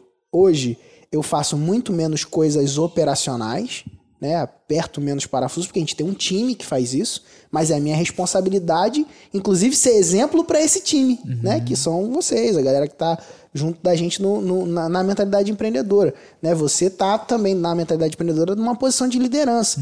Você hoje já faz menos coisas operacionais do que quando você começou com a gente, bastante. né? Então, e é um processo, né? E como profissional você segue crescendo, você segue, né, recebendo bem por isso e não bem porque você recebe bem, porque você produz é, baseado naquilo que, que você faz. A gente recebe baseado naquilo que a gente produz. É, uma, né? uma, uma coisa, só pra te cortar rapidinho, é, uma coisa que eu mais observo, aí eu falando de mim, assim, né? Que você tocou no assunto maneiro, é que essa parada do curtir o caminho foi uma coisa que me impactou muito quando eu vim trabalhar no mentalidade e também no digital, né? Porque eu lembro que, cara, eu trabalhei em alguns outros lugares que era difícil chegar lá, né? Era- é, é, você não tinha tanto você não tinha tanto prazer do que daquilo que você estava construindo, né? E você tinha aquele momento de, cara, aqui é o momento de trabalhar, beleza. Pô, se chegava sexta-feira, irmão, sextou, Uhul, festa. festa, vambora e tal. E hoje é legal porque, assim, hoje a gente tá gravando esse podcast, né? É, e eu fico, eu olho pra trás, eu vejo e falei, cara, a minha vida, ela é, é minha, a, a gente tem uma vida só, né? A gente não consegue. É difícil você separar, tipo. é, não tem como, na verdade, separar o que é pessoal, família, trabalho. É, é difícil fazer isso. Então, quando você tem um. Quando você trabalha numa coisa que é aquilo que você entrega o teu coração para aquela parada, que você se envolve, que a tua família ela faz parte, porque hoje eu vejo que a minha família faz parte tudo daquilo que eu trabalho, entendeu? Ela, minha esposa, a Paula, ela respira aquilo ali também. Então assim, quando é, é muito mais gostoso, por quê? Porque eu chego em casa, é, pô, a gente chega vai tomar um café da tarde, por exemplo. Agora a gente tá de casa direto, né? Mas tá em casa, vai tomar um café da tarde. Cara, vira e mexe, a gente até troca. A gente tro- troca informação. Cara, pô, como é que estão lá? Pô, falei com fulano, pô, cara, a reunião não foi, não foi tão quanto eu esperava. Pô, foi, pô, bacana. Então tem essa troca e é legal. Porque, por quê? Porque ela me dá vários feedbacks. Então ela, ela vai dar uns apontamentos dela, eu dou no negócio que ela tá, que ela tá produzindo. E como que é gostoso, assim, essa, essa coisa de, de não precisar, não necessariamente precisar separar um tempo para trabalhar. E aí, em contrapartida, a gente, você, por exemplo, assim como você para para conversar, para brincar com o Noah, né? Eu ainda não tenho filho. Você já falou para eu fazer um. É, já faz, cara. Faz o filho que é maravilhoso. E aí, eu ainda não tenho filho. É, mas é muito legal, assim, parar e às vezes eu falo, cara, vamos tomar um café com mais tempo? Vamos separar aqui 40 minutos, uma hora, vamos sentar aqui, vamos tomar um café com calma e tal. E isso é muito gostoso. E essa, é- essa liberdade de você estar de casa, de você estar produzindo pra caramba de casa, de você. Cara, você tá enquanto, trabalhando enquanto alguns negócios estão 100% parados. desesperado. né, eu, quero, Né? eu tenho falado com muita gente, feito muitas reuniões, até pelo telefone também, com pessoas que têm negócio físico, por exemplo, né? Cara, é. É desesperador. Pô, é, tipo, dá pena, sabe? De ver o cara, tipo, cara, se eu não começar a vender agora, meu negócio vai quebrar. Cara, eu fico triste, tá É, ligado? é, a gente fica, né? Sim. Então, justamente por causa disso. Então, quando a gente vê essa, essa oportunidade, essa possibilidade Uhum. que a gente tem, é muito maneiro. Isso aí pra mim é, é top. É, e, e aí, cara, o, qual que é mais dessa coisa do que ninguém conta, né? Ó, o, o teu 6 em 7, cara, não é 100 mil no bolso, né? É, isso aí é uma. O teu 6 em 7 pra ser 100 mil no bolso vai ter que ser um 6 em 7 de 250, 300, entendeu? Talvez 400 mil, né? Ou 300 mil pra botar seus 100 mil no bolso, entendeu? É, isso é uma coisa. O, o teu o teu o teu dinheiro dormindo, ele vai vir após várias noites sem dormir. Isso aí. Sacou? Essa é uma verdade. É, você tem possibilidade de ter é, realmente muitos resultados, cara. é, graças a Deus e graças também à disposição de investir na minha educação, de investir em, em- encontrar mentores certos e de investir é, em vários, de não medir esforços e investimentos, é que a gente tem construído um negócio que cresce e se desenvolve. Então, assim, sim, você vai ter que investir muito dinheiro. O que, que significa investir muito dinheiro? É, investir muito dinheiro não é só investir muito dinheiro em anúncios. É investir no seu autodesenvolvimento. Aí. Sacou? Por que, que ninguém vai ficar rico trabalhando como afiliado? Porque se você é, escolher trabalhar só como afiliado, você não vai conseguir ter a escala necessária suficiente para construir algo de grande valor, ao ponto de te tornar rico. Vamos lá, vamos, vamos entrar nesse, nesse mundo aí. Explica isso com outras palavras pro cara ainda que tá chegando agora não entendeu muito o que você falou. Vamos lá, vamos, vamos simplificar. Beleza. Quando você trabalha como afiliado, a, o que, que você deveria fazer se você quisesse tornar isso, teu jogo de afiliado, um negócio para que você pudesse se estruturar ou para ficar rico, tá bom? Vamos, vamos tomar o ficar rico aí como construir um negócio de, Tá. sei lá, de 10 milhões, tá bom? Vamos botar assim? Tá, pode, pode ser, ser. assim? Show. Construir um negócio de 10 milhões? Uhum. Então tá bom. Então tá. Então, em cima dessa perspectiva do construir um negócio de 10 milhões, como alguém, como um afiliado trabalhando de casa, ele vai conseguir construir um negócio de 10 milhões? Já parou pra pensar nisso? Vai ter que vender muito produto. vai, ter, vai ter que ser o tarado do produto. Ele tem que vender muito produto. E para ele vender muito produto numa escala que sustente um negócio desse tamanho, ele vai precisar de time. Uhum. Ele necessariamente vai precisar de time. E a margem dele já é. A margem dele já está comprometida porque ele é comissionado. É isso aí. Tá ligado? É, eu acho que fica bem. Ele não só é comissionado, como a comissão ainda, quem define é o produtor. E o produtor Sim. pode sair e falar assim: não, agora, é- agora é 10. É, de- é, isso aí já é outra parada, né? É. Mas isso daí também vai acontecer, se você vai perceber é o seguinte: se você olhar, por exemplo, os caras do mercado de multinível Uhum. e tudo mais. Se você olhar, um cara que movimenta seus, sei lá, um milhão, ele vai ganhar uma comissão de, sei lá, 30 mil. Aí o cara fala, pô, cara, mas ganhar 30 mil é muito bom Uhum. né? Você acha ruim ganhar 30 Não, mil? é Ninguém, legal. eu acho que ninguém acha ruim, né? Eu, eu tô botando números hipotéticos aqui, tá bom? Uhum. Mas para ele ganhar 30 mil, ele tá gerindo uma operação que produz um milhão. Só que esse um milhão não tá indo para ele, Sim. tá indo para outro lugar, Uhum. tá indo para uma outra empresa que não é ele, mesmo ele tendo a competência para gerir tudo isso. Saquei. Sacou? Entendi. E aí, muitas vezes, o que faz a pessoa não tomar isso é o medo mesmo, sabe? É um fator de. Normalmente é o medo, né? Cara, é o medo de, pô, vou ter que tomar risco de construir a minha equipe, criar o meu próprio produto, atender o cliente, como você colocou. Poxa, eu vou ter que atender o cliente e tudo mais. Quem escolhe romper com isso conquista lugares maiores, Uhum. patamares maiores. Sacou? E pessoas melhores ouvem podcast, cara. Ah, é? É. Sabia disso? Você tem ouvido podcast, Thor? Tenho. Ah. Sabe por quê, cara? Porque o que, que acontece? O cara normalmente que ouve podcast, olha só onde que a gente vai chegar, você vai ver. O cara, o cara normalmente que ouve podcast, ele é um cara preocupado com a produtividade dele. Possivelmente, essa pessoa que está ouvindo esse podcast hoje, ele está fazendo alguma coisa. Ele está lavando louça, ele está fazendo algum trabalho mecânico, talvez editando uma foto no Photoshop. Ele pode estar editando alguma coisa que não exija o, o- da audição, né? Fazendo uma cirurgia. Ele pode estar fazendo a cirurgia. pode estar, cara. Pode, ó. Na- eu lembro quando eu tava no parto do Noah, cara, as médicas estavam lá de tricotando sobre comida, tá ligado? É. Falando pra caramba lá, um monte de coisa de comida, não sei o quê. Eu, eu desesperado lá segurando a mão dela, assim, de, "Ah", tá ligado? Enfim, pode estar. podia estar ouvindo um podcast, seria mais produtivo, inclusive, né? É, e pode estar se exercitando, então, normalmente, uma pessoa que escuta o podcast, ela está preocupada em produzir, em não gastar o seu tempo fazendo aquela tarefa mecânica, só fazendo aquela tarefa mecânica.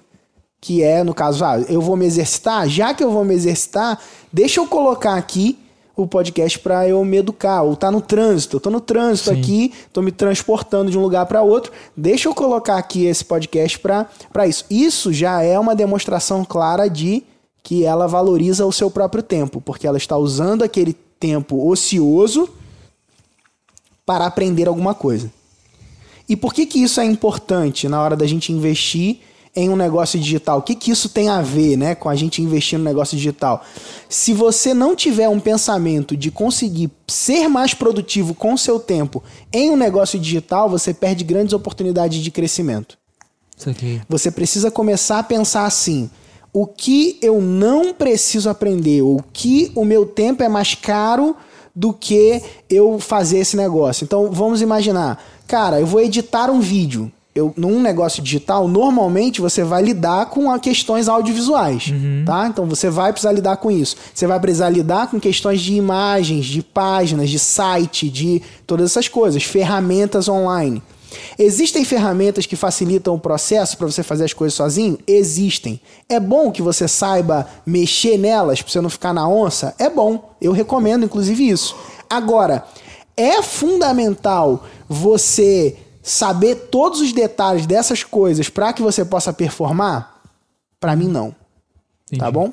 Talvez para algumas outras pessoas isso seja algo, mas para mim você ganha muito mais quando você escolhe contratar. Quando você escolhe contratar um designer, contratar um editor de vídeos, contratar. Ah, mas poxa, agora eu vou ter que ter uma folha de pagamento gigante. Calma. Depois você pode até ter e começar a ter em algum nível de negócio. Lembra que o- depende do tamanho do negócio que você quer construir. Você vai adequar e vai começar a montar essa estrutura funcional para você. Tem nada de errado com isso. É bom, inclusive, tá? É bom ter equipe, gente. Ter equipe é muito bom. Facilita você a construir esse negócio e é muito legal que você pode juntar essa galera para construir junto, que é muito mais legal, inclusive, na minha ótica, tá bom? Beleza. E aí um ponto é, cara, como que você pode valorizar ainda mais o seu tempo? Contratando pessoas. Legal. Essa é a chave. É, Eu acho que uma coisa. é, Talvez vai resumir o que você falou. É assim, cara. Eu tenho X coisa para fazer, aí eu vou ter mais tempo disponível para aprender a ir executar, ou eu, ou eu tenho mais grana, eu prefiro colocar grana para alguém fazer para mim, eu economizo meu tempo e implemento meu tempo para fazer outra coisa, né? Isso aí. É basicamente isso, né? É isso aí. Aí o que você tem que pesar é assim: eu tenho mais tempo ou mais dinheiro? Né? Ah, não, eu tenho mais tempo. Se eu tenho mais tempo, eu vou aprender aquela habilidade. Se eu tenho mais dinheiro, eu vou usar esse dinheiro para poder conseguir ter mais tempo ainda para poder aprender o que de fato é essencial. E aí só a minoria consegue. É isso. Se você não fizer parte da minoria, você tá ferrado. Você vai ser mais um no meio de um mar de gente fracassada. Esse é um motivo pra você desistir. Tá bom? Ah, mas pô, todo mundo consegue? Não, só a minoria consegue. A maioria fica no meio do caminho. A maioria vai jogar a toalha. A maioria vai, cara, vai desistir. Então, se você faz parte da maioria, pode desistir agora, desiste agora, porque vai ser mais fácil para você, tá bom? E ah, mas poxa, como que eu sei que eu sou parte da minoria? Cara, não dá pra você saber. Não tem uma, uma mágica que vai fazer você te mostrar que você faz parte da minoria. O que, que vai te determinar que você faz parte de uma minoria? É o teu esforço, é o teu foco, é a tua aplicação para estudar, é você querer comprar acompanhamento, você investir na tua educação, você e isso vai te dando as maiores chances de você fazer parte da minoria que tem resultado. Sacou? Porque é um jogo de minoria, cara. Minoria consegue ter resultados acima da média. Não vai ser a maioria, tá? Então, esse é um terceiro motivo para você desistir. Só a minoria consegue. Quarto motivo para você desistir: vai ficar pior antes de ficar melhor. O que, que significa isso? Cara, significa que vai doer, cara. Significa que vai ser muito trabalho. Significa que você vai entrar dentro de um ambiente que você não vai entender a linguagem, significa que você vai ver ferramentas que você nunca viu na sua vida, significa que você vai vai, vai, começar, vai se perder, você vai se sentir perdido, significa que você vai ter inseguranças, você vai ter medo, você vai, cara, vai ligar um, uma live, não vai ter ninguém na live, e você vai ter, cara, um negócio, você vai botar lá, fazer tudo achando que você tava fazendo certo, e aí você vai errar, e aí você vai fracassar, e você vai perder, e você vai se dar mal, e vai ficar pior, vai doer mais, até ficar melhor.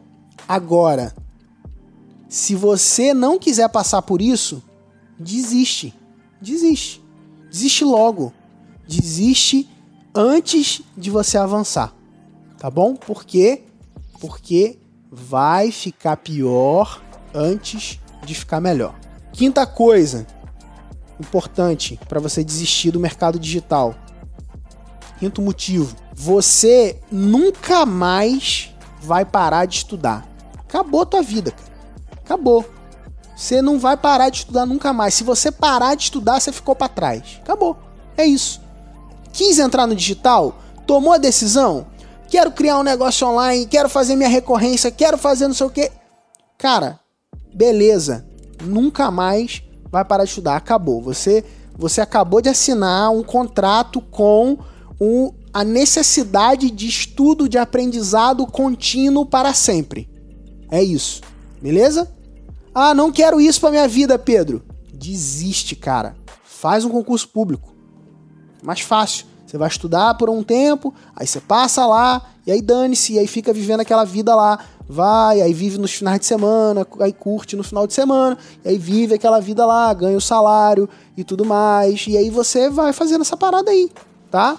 Vai ser mais fácil viver essa dor, essa desgraça de ficar ali oprimido no sistema de trabalho, ah, lá, lá, até de 8 até as 6 da tarde. Aí depois das 6 da tarde tá livre. Tá livre, 6 da tarde para viver a tua vida. Aí você vive tua vida, faz o que você quer, tal, compra a casinha, compra um carrinho, aí você tal, aí vai, entendeu? Se, se endivida, porque o banco dá crédito para quem é funcionário público, entendeu? Aí vai, vai fazendo isso aí. Aí depois o que, que você faz? Aí depois você, final de semana, você faz suas férias uma vez por ano, você tira férias, entendeu? E cara, e é isso aí. Desiste. Se você quiser entrar no mercado digital, você vai ter que estudar sempre. Não vai parar nunca mais de estudar. Beleza? Cara, desista da sua ideia. Você que tem uma ideia de um negócio digital, de uma coisa na cabeça que eu vou fazer, que eu vou acontecer e tereréu, e eu já sei como é que eu vou formatar. Cara, desiste disso. Por que desistir da sua ideia é muito importante para você crescer? Porque nenhuma ideia resiste ao primeiro contato com o mercado. O que eu quero dizer com isso? Quero dizer o seguinte, cara, que você pode idealizar, você pode pensar, você pode fazer os esquemas mais incríveis e maravilhosos do mundo se você não colocar esse negócio na frente de pessoas reais e fazer a proposta de vendas e esse negócio não vai vender de jeito nenhum. Por que, que não vai vender de jeito nenhum? Porque nada que não é oferecido é vendido. Quer que eu repita? Nada que não é oferecido é vendido. Se você não oferecer aquilo que você tem de ideia, você vai ter zero vendas vai continuar com zero vendas para sempre. Ah, Pedro, eu tô aqui há mó tempão estudando no digital e fazendo um monte de coisa e eu tenho zero vendas. Você já ofereceu aquilo que você tem? Você já falou da tua ideia para alguém? Ah, mas eu tenho medo de roubar a minha ideia. Cara, idiotice. Achar que alguém vai roubar, já tem um chinês fazendo a tua ideia, melhor que você. Já tem nesse momento um indiano fazendo a sua ideia melhor que você, 10 vezes melhor que você. Então, esquece. Ah, não, mas é porque a minha ideia. Cara, você não é o Steve Jobs. Porque o meu produto é muito inovador e ele vai. Fa... Cara, esquece esse negócio. Você não é o Steve Jobs. Ai, mas você tá matando meus sonhos. Cara, beleza, desiste. Desiste e vai embora. É isso. Esse é o papo. O papo desses, desses podcasts aqui é te mostrar que você precisa desistir. Então desiste da tua ideia. Como que você desiste da tua ideia, cara? Ó, a tua ideia ela sempre vai parecer boa para você. Sempre. E para você desistir da tua ideia com força, você precisa testar ela. Ah, mas como que eu descubro se a minha ideia é boa? Cara, sempre vai ser ruim. E à medida que você vai testando, ela vai ficando menos ruim e vai melhorando. É isso. Você vai ficando. Cada, cada vez que você tira uma camada de pior, ela vai ficando melhor, entendeu? É assim que funciona. Ah, mas é, é, é, isso serve para tudo, isso serve para tudo. Ó, meu primeiro podcast foi o pior podcast do mundo. O meu primeiro vídeo que eu fiz foi o pior vídeo que eu já fiz em toda a minha vida. O meu primeiro. É, é tudo, seu primeiro é o pior. E aí depois vai ficando menos pior e aí você vai melhorando, sacou? Então, para com essa neurose de querer fazer um negócio pronto. Se você quiser botar um negócio pronto no mercado, acabou, já se ferrou, deu mal. Se deu mal, perdeu dinheiro, perdeu tempo, você demorou, já era, perdeu. Então uma ideia, ela não resiste ao primeiro contato com o mercado. Ponto. Simples assim, simples e direto. Não resiste. Agora, por que, que é importante você desistir de começar do zero? Por que, que é muito importante? Porque você consegue, quando você deixa de começar do zero, você consegue ter algo que é absurdo, que é a segurança, que é uma das coisas mais desafiadoras em negócios que existe. Porque o negócio ele é, cara, ele fica, né? Ele fica muitas vezes sujeito às oscilações do mercado, né? Não fica? Agora rolou lá há um tempo atrás, ou recentemente, ou agora, não sei quando você tá vendo isso, mas rolou de o comércio ter que fechar. E aí, os negócios ficaram o quê? alguns perderam, caíram e tal. E os negócios que têm recompra, recorrência, negócios de assinatura, foram os que passaram melhor por essa fase e se recuperaram mais rápido. Por quê? Porque eles têm segurança, têm previsibilidade. É uma palavrinha maravilhosa. Previsibilidade. É mais leve você trabalhar assim é mais, é, é mais lucrativo também, né? A lucratividade acaba sendo consequência, mas o ponto aqui é que você, quando você desiste de começar do zero, você se abre para uma nova possibilidade. Qual a possibilidade? Você se abre a possibilidade de empilhar o seu crescimento. E eu vou te falar, os caras dos grupos de maior performance que eu participo, que mais têm resultados, são os caras que trabalham recompra constante em seus negócios. Os caras que têm um negócio mais lucrativo que eu conheço, que eu convivo, são os caras que trabalham recompra nos seus negócios. E não foi por acaso que eu escolhi fazer essa virada no meu negócio lá atrás e hoje eu tenho colhido os frutos, benefícios disso, né? E hoje tenho podido inclusive ajudar pessoas a fazer essa virada também nos negócios delas, tá bom? Porque um dia eu desisti de começar do zero todo mês. E você também pode desistir disso hoje. Então, meu desista para você hoje é desista de começar do zero todo mês. Beleza? Eu tava num evento, né, do mercado digital e eu sempre vou a bastante eventos, eu gosto bastante, né, de ir em eventos internacionais, pra tá sempre, cara, entendendo o que tá acontecendo lá fora, tá presente também, desenvolvendo, né, a, a, os relacionamentos com internet marketers gringos e tudo mais, enfim, é algo que eu, que eu escolho fazer para porque isso traz mais valor pro meu negócio, traz mais valor pros meus clientes e tudo mais. E eu tava num evento, cara, de marketing digital. E, e tive a, a chance é, de estar tá numa sala. Eu paguei lá um, um, acesso VIP, né? Normalmente em eventos assim eu, eu costumo investir para ter mais acesso, tá? É uma coisa que eu valorizo, então eu gosto sempre de pagar o VIP e acessos mais privilegiados e coisas desse tipo, né? E, e eu paguei lá o acesso VIP tava num, num, num, restaurante onde ia ter esse. um jantar lá, o jantar VIP. Normalmente eventos assim tem isso, né? E, e nesse jantar VIP tinha um momento de perguntas e respostas com os especialistas ali. E um dos caras que tava lá era é, era o cara assim, um dos caras mais tops do mercado digital americano, sabe? O cara que já tem, sei lá, mais de 20 e poucos anos é, no mercado internacional muitos e muitos resultados. E eu vi ali uma chance de poder pô, fazer uma pergunta pro cara tudo mais. E eu perguntei, né? Teve ó, um momento ali de QA, né? E eu fui e perguntei, cara. Eu fiz uma pergunta para ele. E a pergunta que eu fiz para ele foi o seguinte: assim, cara, se você pudesse voltar no tempo, né? Vários anos no tempo, né? 20 anos ou X anos, não lembro agora exatamente quantos, quantos anos, né? Mas se você pudesse voltar no tempo e dar um conselho para você mesmo quando você estava começando, qual o conselho que você daria? Né? Eu fiz essa pergunta para ele. E aí ele virou para mim e falou assim, cara, eu primeiro ele elogiou, né? Ah, boa pergunta, não sei o que e tal. E aí ele falou assim, eu investiria o que fosse necessário para estar do lado de pessoas que é, alcançaram objetivos que eu desejo alcançar. Ele falou isso. E aquilo ali me marcou. Por quê? Porque aquilo ali foi um, um, um soco, cara. Um nocaute no desistir de andar sozinho. Né? O que ele falou foi, cara, pague para você antecipar o teu aprendizado. Pague para você dar passos aprendendo com quem já avançou mais do que você. Não só mais do que você, mas já alcançou resultados que você almeja alcançar na sua vida, no seu negócio, naquilo que você está construindo, dentro do ambiente que você está construindo, que você está aprendendo. Paga, para de ser mesquinho, de querer fazer tudo sozinho, sacou? E escolhe desistir de andar sozinho, cara. Foi isso que ele falou para mim. E hoje eu tô podendo virar para você e falar isso para você, cara, desista de andar sozinho.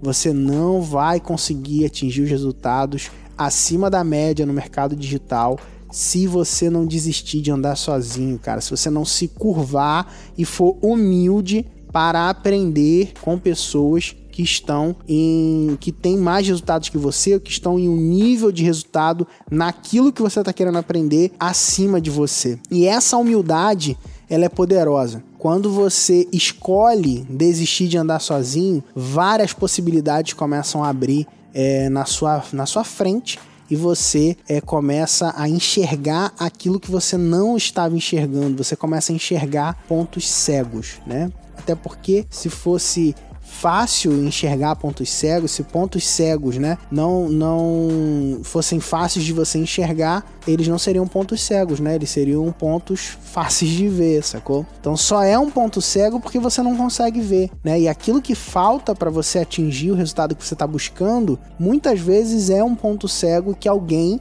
de fora que já passou por aquilo que você está querendo ou que já alcançou resultados parecidos com aqueles que você está buscando conseguem te mostrar e às vezes parece que é como um passe de mágica, destravar aquilo que você está é, travado e te levar para um momento de aceleração e te levar para um lugar de maiores resultados e de maior crescimento. Cara, um fundo de reserva, tanto pessoal quanto da empresa, né, empresarial, é, é fundamental para qualquer momento de desafio, né? A gente vê isso, cara, se você for ver o, o, existe um princípio, inclusive, que é um princípio chamado princípio da quinta parte.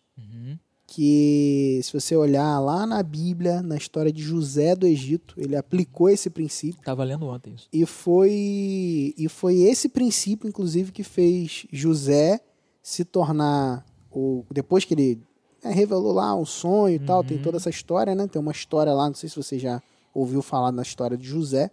Mas o fato foi que o José ele deu, ele aplicou esse princípio aí no povo lá do Egito. E durante sete anos, eles guardando um pouco do que eles recebiam, o que, que aconteceu? Nos sete anos de fome, eles tiveram dinheiro suficiente para aproveitar todas as oportunidades. Maneiro. E essas oportunidades que apareceram foram oportunidades para os caras comprarem terra, depois animais, depois ainda escravizaram out- outras pessoas. né? Hoje, em dia, hoje em dia não pode escravizar mais, né? Mas, tipo assim, o cara que aproveita e, e tem recurso guardado, ele tem a oportunidade de comprar terra, de comprar, fazer boas aquisições, né? É, comprar coisas também, né? Investimentos em empresas, ações, coisas desse tipo, e ele pode aproveitar. Então, assim, Tem que ter aquele. ah, ter uma reserva tem financeira. que, tem aquele ditado que fala: ah, dinheiro chama mais dinheiro. De fato, dinheiro chama mais dinheiro, né? Porque o cara tá Se preparado, você- né? é, exatamente, está preparado. Então, ter uma reserva financeira pessoal e no seu negócio é um fator é, fundamental para resistir a qualquer crise e não só resistir, para vencer e até mesmo virar o jogo, cara. Às vezes pode ser um é um momento desse que te dá a oportunidade de você virar o jogo é, da tua vida mesmo. Uma coisa que eu acho das- um dos grandes benefícios do lançamento é o lance de você ter esse coisa assim de vai fechar. E fechar, né? Porque se não fechar Sem também dúvida, é com ruim. certeza. Aí vai fechar, e quando dá o vai fechar, cara, as pessoas também. é, o sentimento de perder é muito grande e isso impulsiona a venda. Então, uma vantagem de você fazer isso, né, o 6 em 7, é o quê? Você tem um espaço de tempo e você é, consegue capitalizar, você consegue gerar um fluxo de caixa muito bom naquele, naquele espaço de tempo. É, e um desafio, cara, que existe é o seguinte, é que você tem que ter muita, assim, tem que ter culhão para fazer um lançamento, entendeu? Por quê? Porque você coloca o dinheiro na frente, capturando os contatos, e você passa essa pessoa por um, essas pessoas por um determinado tempo, e depois você abre a oportunidade de vendas. Sempre tem um frio na barriga na hora de abrir o carrinho. Mesmo hoje, depois de fazer, cara, centenas de lançamentos, né? Eu continuo com o mesmo frio na barriga, cara, na hora de abrir o carrinho, entendeu? De cara, e agora? Se esse negócio não abrir e ferrar tudo, entendeu? Não, não vender. E aí, entendeu? Mesmo dominando e tudo mais. Então, assim, tem isso. Sacou? Quando você tem uma assinatura já vindo, diminui pra caraca essa parada, entendeu? É uma coisa que eu acho muito Porque você interessante. não se coloca todo no risco, Aham. entendeu? Então, se você já tiver uma, uma assinatura ali que já vem, pô, todo mês entra e tal, na hora você fica até mais, mais livre pra fazer um lançamento, entendeu? Você faz mais, pô, ah, meu irmão, se der ROI negativo, dane-se, entendeu? Porque eu tenho dinheiro aqui e eu tenho outros produtos pra vender, então, tipo assim, você vo- vai muito mais suave, Entendi. entendeu? Mas é, cara, é não. Imagino. Mas sempre dá um. É um formato, cara, que te gera tensão, entendeu? Não é pra qualquer um, não. Uhum. É pra todo mundo, tá? É pra todo mundo. Dá pra fazer? É pô, totalmente possível, totalmente. tem que querer, tem que escolher, né? Tem que escolher, tipo assim, o cara tem que, meu irmão, ter, botar no peito. A gente já, já já tá tá, nesse né? mercado há um tempão, então, tipo assim. a capelada branca arrumada. É, a gente já tá, já tá nesse mercado, assim, hoje pra mim não é mais estressante não, entendeu? Mas assim, se você quer mais lucros e menos estresse, é, o lançamento aí pode ser uma, um- uma, uma alternativa te- acessória, mas não ser tipo uma única coisa, entendeu? É uma, uma coisa que eu acho bom é a gente é, lembrar de um ponto aí que quando você lança uma recorrência, no modelo de recorrência, você vai ter, né? Você vai vender aquela vez ali, Uhum. e aí quando for renovar, Você tem a chance Dif- de renovar. tem chance de renovar e fazer mais um 6 em 7. Então é diferente de você vender uma vez, quando você vende um produto de uma única vez, É. Tem que você vendeu ali. Então, vai ter esses que dias eu mostrei, né? Esses inteiro. dias eu mostrei no Instagram. Tipo, Mostrou? 6 em 7 sem lançamento, né? É mesmo? Que era, foi só de renovação. É mesmo? No virão. Foi, mostrei no Instagram lá, ainda botei assim, ó, dá pra comemorar isso aí, né? Que era 6 e 7 sem lançamento. Então. Mas enfim, dá pra fazer. É, baseado na renovação, obviamente. Você faz também. é, mas assim, aplicando, né? Que é porque você me perguntou da tática, eu expliquei Uhum. Não, a como a tática gente aplica a completinha. tática. é. Foi completinho. Eu falo, tipo, que eu acho interessante porque o cara tem a possibilidade real de fazer mais um logo na Sim, renovação. Isso é maravilhoso, né? exatamente, Isso aí é maravilhoso. é. Isso é maravilhoso, muito bom. E o terceiro ponto que eu anotei aqui é: se você está pensando em ter um modelo de negócio, Tem, quer completar a frase? Pense no modelo de negócio. De assinatura. De assinatura, cara. modelo de negócio recorrente. Por quê? Porque não tem por que você não pensar, né, cara? Não tem por que alguém em sã con- consciência Aham. pensar em algo que você não continua vendendo para as pessoas. cara. Olha só, pensa comigo. Imagina um médico. Um médico. Cara, tem um médico vendo aqui, ouvindo o nosso podcast. Você aí, doutor, doutor, você, doutor. Você aí mesmo, você tá ouvindo a gente aqui. Um arquiteto, um engenheiro, tipo o Marcelo lá, Aham. né? Mas, mas vamos pegar um médico aqui, um médico, tá? Quantos pacientes você atendeu aí no seu, no seu último ano? Quantos? Ah, atendi uns mil pacientes. Eu não faço ideia quanto É. o médico atende. Enfim, atendeu mil pacientes no último ano. Imagina. Beleza. Quantos continuam pagando ele agora, nesse momento? Normalmente, zero. Se não tiver um que tem um acompanhamento, se ele não vender um acompanhamento, zero, cara. Então não faz sentido. Até na tua prestação de serviço, você pode vender um acompanhamento, pô. Por que não? Por que que você tem que vender uma consulta só? Por que você não vende um pacote de, de acompanhamento? Sacou? Nutricionista. nutricionista faz bastante que- isso, né? Entendeu? Então, tipo, cara, é isso. Por que, que você não pega agora esse teu acompanhamento e transforma ele num programa online? Num grupo de nutrição, por exemplo? Né? Isso aí. Então, assim, esse ponto é, é uma coisa assim que quando você vai mergulhando e vai percebendo que não, não faz sentido, não é, não é lógico você não vender recorrente, entendeu? Só se o cara não sabia, né? Não sabia. E aí, Mas tudo bem, não que- era culpa dele, agora ele É, sabe. Agora, depois que vê, né? Acabou, Não cara. tem como mais desver, né? Acabou. Agora não, não é tua culpa, né? Não era tua culpa, agora é tua responsabilidade. É isso Começar algo que te venda, que você venda recorrente. É aí. você venda uma assinatura aí. Até pra cair as vendinhas na madruga, né? Acordar ao, ao Com som, ao som do despertador, Despertador vendas. das renovações. É, isso acontece. E aí, quem tá do lado de quem vende, né? Às vezes, por conta dessa consciência até implantada, ele se sente o quê? Com vergonha, se sente é, invadindo um espaço, se sente sendo inconveniente. Até quando o produto que ele está vendendo é um produto bom que vai ser solução para a pessoa, entendeu? A pessoa fica desconfortável, né? Chega aquele momento da venda e, e aí fica aquele, aquele clima, né? E, cara, eu vou te falar que isso é uma é uma coisa que, que todo mundo que passa por isso, né? Não sei se alguém, né? Eu, eu vou falar por mim aqui, eu já passei, inclusive, por isso, né? Eu lembro, numa vez que eu tava dando um pitch num evento ao vivo, já, cara, já com negócio, entendeu? Eu tive vergonha de falar o preço. Doideira, né? Muito doido, né? E eu falei, não, o preço tá na folha. Que era a coisa mais cara que eu já tinha vendido até então, né? E, e ah, por quê, cara? E, e raciocinando, né? Por que, que eu tive vergonha, né, de falar o preço? Cara, os meus clientes, eles tinham resultados 10 vezes superiores ao que eles estavam pagando naquele Aham. programa, né? Naquele serviço. Por quê? Eu dava palestras, né? Por que, que eu tive vergonha de falar o preço, né? E aí, cara, eu comecei a investigar, né, isso e perceber que no final do dia, cara, eu também tinha, cara, preconceito de vender. Eu achava que vender era uma coisa assim, eu tava invadindo, eu tava sendo inconveniente, Entendi. entendeu? Então, assim, quando a gente começa a mudar isso na nossa cabeça, a gente começa a enxergar vendas de, forma uma outra diferente. forma. Zé Neto tá aí? Saber, quer falar de mim.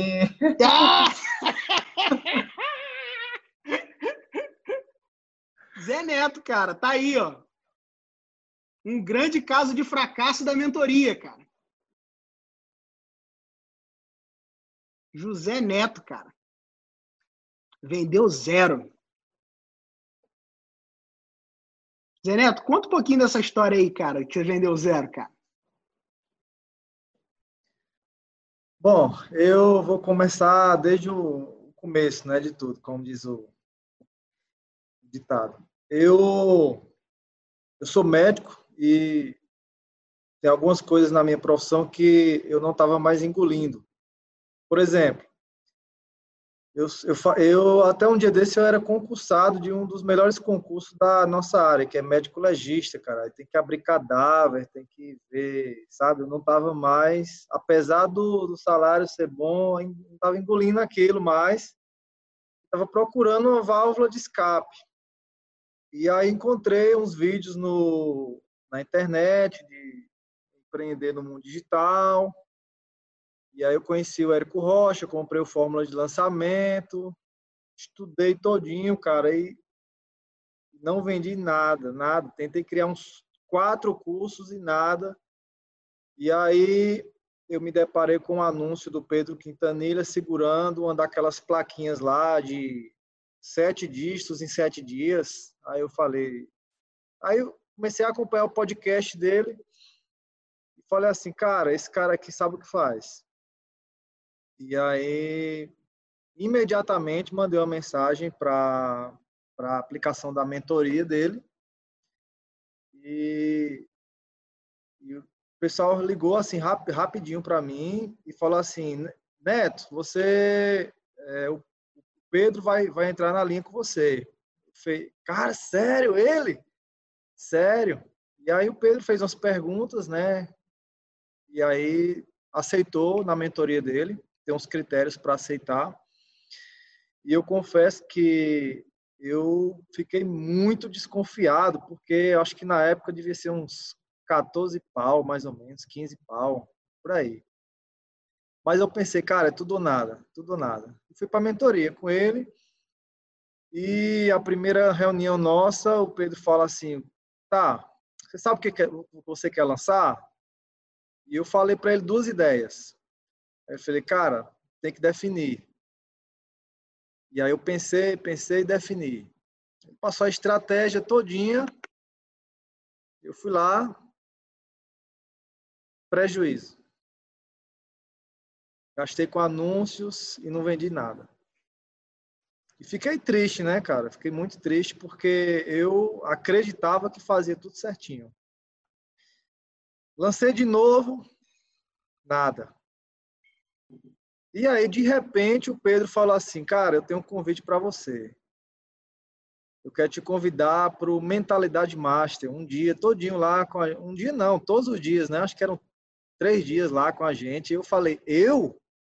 Mas eu não bati meta, eu, eu não, não tenho resultado, eu não consigo ajudar ninguém. Ele falou: Cara, é um, você é meu convidado. E eu não pensei duas vezes, arrumei a mala e fui embora. Eu moro aqui no estado de Pernambuco e fui para o Rio de Janeiro. Quando cheguei lá, cara, eu, é, eu, eu, eu, senti um desconforto muito grande porque o pessoal falava em muita grana, cara, muita grana, um milhão, dois milhões. Tem um cara lá que foi lá e falando um milhão ganhou num dia e eu, caramba, eu passei três dias incomodado, incomodado. E aí, no último dia, estava tendo um churrasco lá, não sei nem se foi o Vini que pagou, mas teve um churrasco e o Pedro falou assim, cara, eu estava lá, eu estava fora do meu lugar, assim, eu sentia que ali não era o meu lugar. Eu me senti, eu me sentia, ninguém me humilhou, cara, todo mundo me tratou super bem, mas eu me sentia um peixe fora d'água, ali não era o meu lugar, ali era o lugar de pessoas que realizavam. E aí eu Pedro chegou assim no final e falou: Cara, sabe por que, que eu te chamei? Aí eu não faço a menor ideia. Ele falou: Cara, você não quer ser uma farsa. Você quer ser. Você quer vender a verdade, cara. E isso tem a ver com meus princípios. Segundo ponto, eu senti que você precisava estar num lugar diferente, cara. Você precisava se relacionar com pessoas diferentes. Em terceiro lugar, eu acredito em você. Eu, eu alguma coisa assim, eu olho para você e eu enxergo que você vai chegar, cara. Então espero que eu tenha te ajudado aqui, né? o pessoal tenha te ajudado. Eu espero que, que tenha destravado alguma coisa, mas eu senti que eu precisava fazer isso. Cara, eu fiquei assim uns 15 dias muito, muito, muito pensativo principalmente com essa palavra que ele me falou. E o resultado foi que eu arregacei a manga, cara. Eu comecei a entrar na madrugada, três horas da manhã, quatro horas da manhã. Eu larguei uns empregos que eu não gostava e fui para cima, assim, sabe aquele cara que é ou vida ou morte, entendeu? O meu jogo era esse. E aí, no finalzinho da mentoria, eu bati o meu 6 em 7. Bati o 6 em 7, assim, na raça. E foi um lançamento que, quando eu abri o carrinho, ninguém comprou. Ninguém comprou. E eu vi o filme se repetir mais uma vez.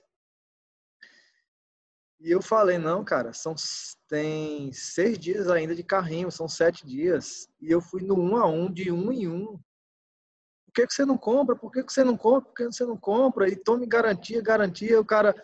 E você promete? Prometo. E vai dar certo? Vai. E se não der, você devolve? Devolvo. E se eu fizer o curso todo e não der certo, eu disse, eu dou 500 reais para você. Então foi de um em um, de um em um. E no, assim, o carrinho fechar meia-noite, eu acho que 11h59 bateu aquela última venda. E aí, cara, eu não acreditei, né? E aí eu pensei, agora é entregar o curso. E para minha surpresa, é, entreguei muito, muito, muito mais do que devia. Demais, assim. os depoimentos que vieram foi, assim, coisa fora do normal. E esses depoimentos tornaram o segundo lançamento uma bomba atômica. Eu não me esforcei lá, essas coisas todas, e eu bati 330 mil reais no último lançamento. E o Pedro me convidou para pertencer ao Mentalidade Master, cara. E, assim, o que eu tenho a dizer é que. Agora merecendo, né? Agora merecendo. Cara, oxe, meu amigo, a, a gente fez o, a, o call. E ele falou assim, cara, você fala agora com confiança, cara. Você fala diferente agora, você. E aí, que eu tenho a dizer é o seguinte, meu amigo, eu vou pro jogo do milhão agora e já era. Larguei o IML, hoje eu vivo uma vida dos meus sonhos aqui, estou construindo a casa dos meus sonhos, só trabalho com o que eu quero, entendeu? É, eu abro o consultório no dia que eu quero. Hoje eu chego no consultório 9 horas da manhã e vou embora meio-dia. A secretária, sim, mas tem consulta. Eu disse, mas eu tenho meu filho, está em casa me esperando, então vou ficar com meu filho. Então, é, bem o que ele falou aí, né? Talvez se ele tivesse devolvido meu dinheiro, né? Talvez se ele tivesse ou então se eu tivesse também dito assim, não, eu vou pular de mentor, vou para outro lugar, tivesse no meio do mundo aí mais um na multidão que não realiza. Então, complementando o que o Pedro falou, eu acho que quando a gente está com as pessoas certas, é, a coisa vem, né? Eu aprendi muito com, com ele, com o Dudu, com o Vini também, vez e outra me ajuda. O Gabriel, que eu conheci no grupo dele, que hoje é um cara que eu acho que 50% dos meus resultados é o Gabriel que me ajuda, que é do Mentalidade Marcha também. E hoje é, o, recebi um convite para estar aqui hoje. Eu falei, cara, a gratidão que eu tenho ele pode fazer um webinário aí de madrugada, cara, eu vou. Não tem, assim, não tem tempo ruim. E eu, ah, eu sinto que tá só começando, entendeu?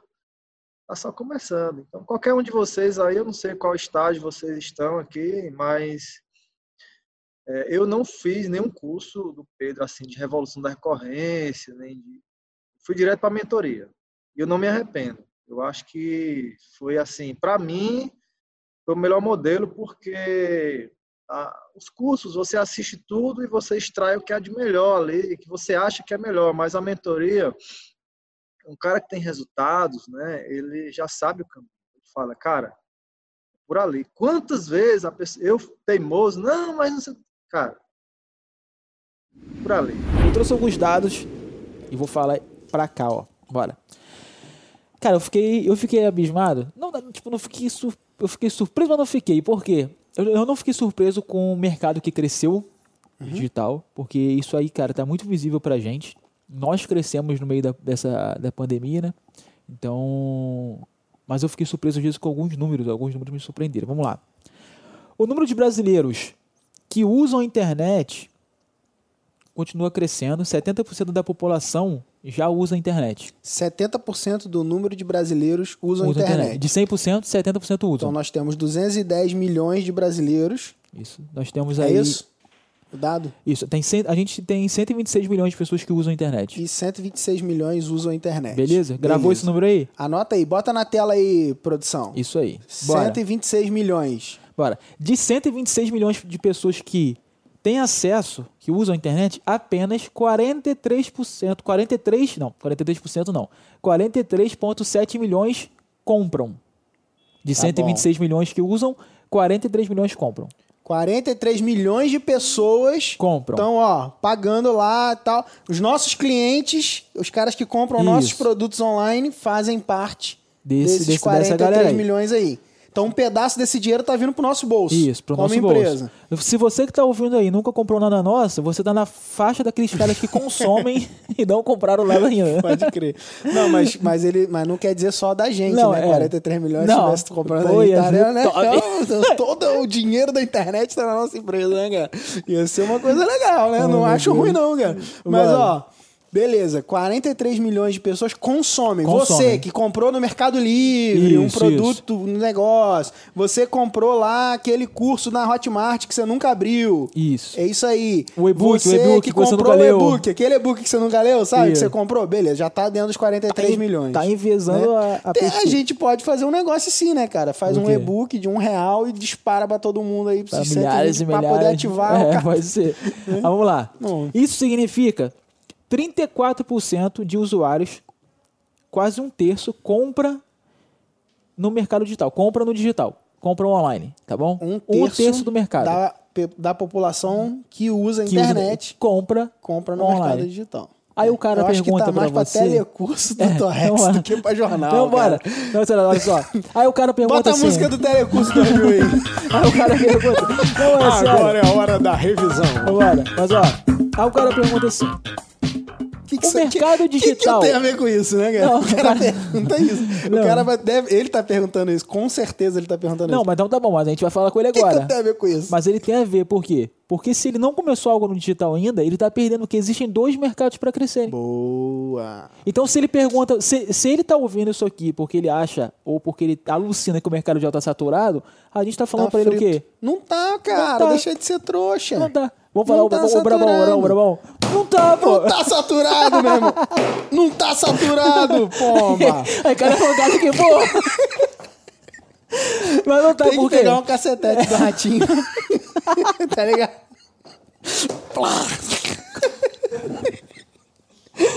Mano,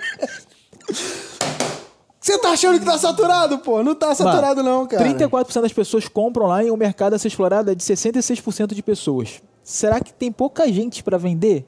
E eu queria que você fizesse aquela pergunta que a, a gente, conta. que a gente falou aqui. Não, calma aí. 82,3... 82 milhões de pessoas, é isso? Tá certo essa conta? 82 milhões e 300 mil pessoas ainda irão comprar. Comprar. Ou seja, você tem 82 milhões e 300 mil possibilidades de, De vender, vender. Para quem ainda nunca, nunca comprou, comprou. Porque quem tá comprando continua comprando, Isso né? aí, isso aí. Você não para, né? Isso aí. Principalmente na pandemia aí, né? É, e tem uma coisa também, e tem um. Se você olhar, tá? Dessas pessoas que estão comprando, eu queria que você fizesse aquela pergunta delicada que a gente estava conversando aqui antes. O quanto. Ah, é, isso é Lembrou? boa. Essa é boa. Essa lembrou? pergunta Eu queria é que você boa. falasse olhando pra cá. Olha, olha pra cá, bem focadinho no cara, pertinho. Você aí, querido ouvinte, querido ouvinte, que está caminhando, lavando sua louça, ou até mesmo correndo e até malhando de máscara, você, quanto desse dinheiro que as pessoas estão depositando nessa internet está entrando no seu bolso? Nossa. Hum? Agora é a hora que você reflete assim. Eu sou um gastador de dinheiro na internet, eu tô ganhando dinheiro com a internet. Nossa, mãe. Essa, essa. Hum? Nossa. Essa o cara tinha que dar um pause, tomar uma água. É, rapaz. Porque entrou pesado essa.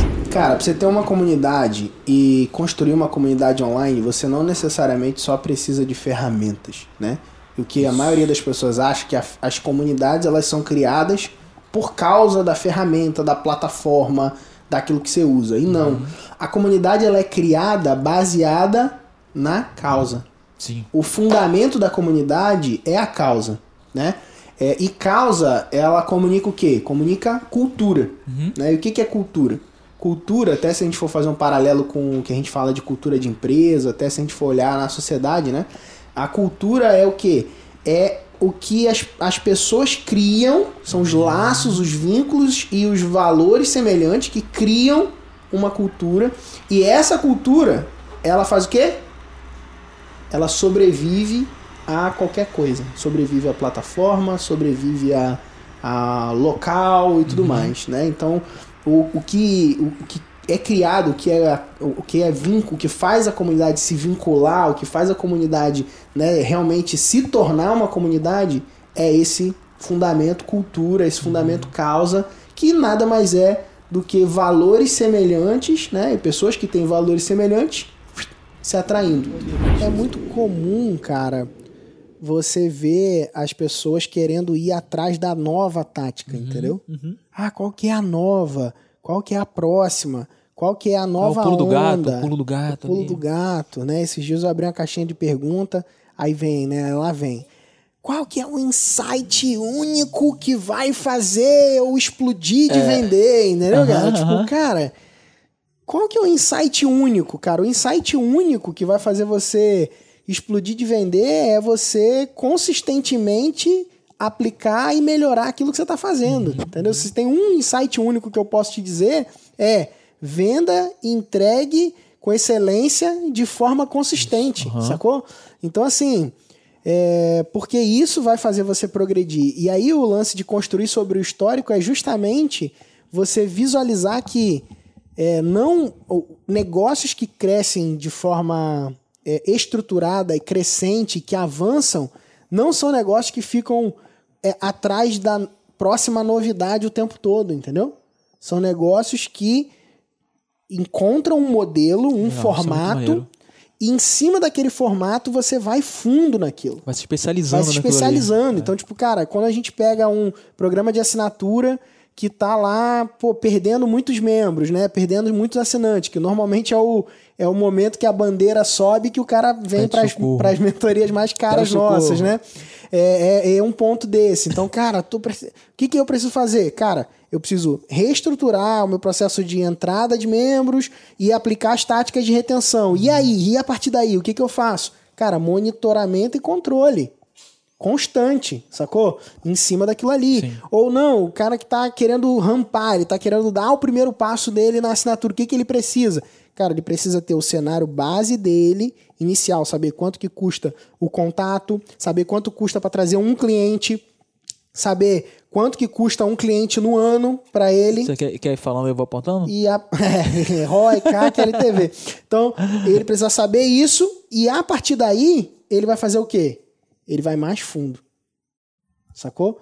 E aí, obviamente, quando você tá você tem suporte, quando você tem uma comunidade, quando você tem gente que está fazendo a mesma coisa ali, né, nos seus negócios, obviamente você vai tendo mais clareza, mais insights, isso vai melhorando, vai ficando mais fácil fazer essa, essa, essa jornada Aham. acontecer, né? Agora, em grosso modo, o que o cara vai precisar fazer é ter esse cenário e o histórico dele e melhorar sobre esse histórico. E aí um padrão que eu acho válido dar pra galera, para que eles possam é, aplicar, é toda vez que você aplicar, rodar uma campanha, rodar uma ação de marketing, alguma coisa do tipo, é você, ao final dela, se perguntar o que, que deu certo, o que, que deu errado Boa, e o que bom. pode melhorar. Que é o que a gente faz, chama de debriefing, né? É o que a gente faz sempre aqui. Cara, senta e vê o que deu certo, o que deu errado, o que pode melhorar.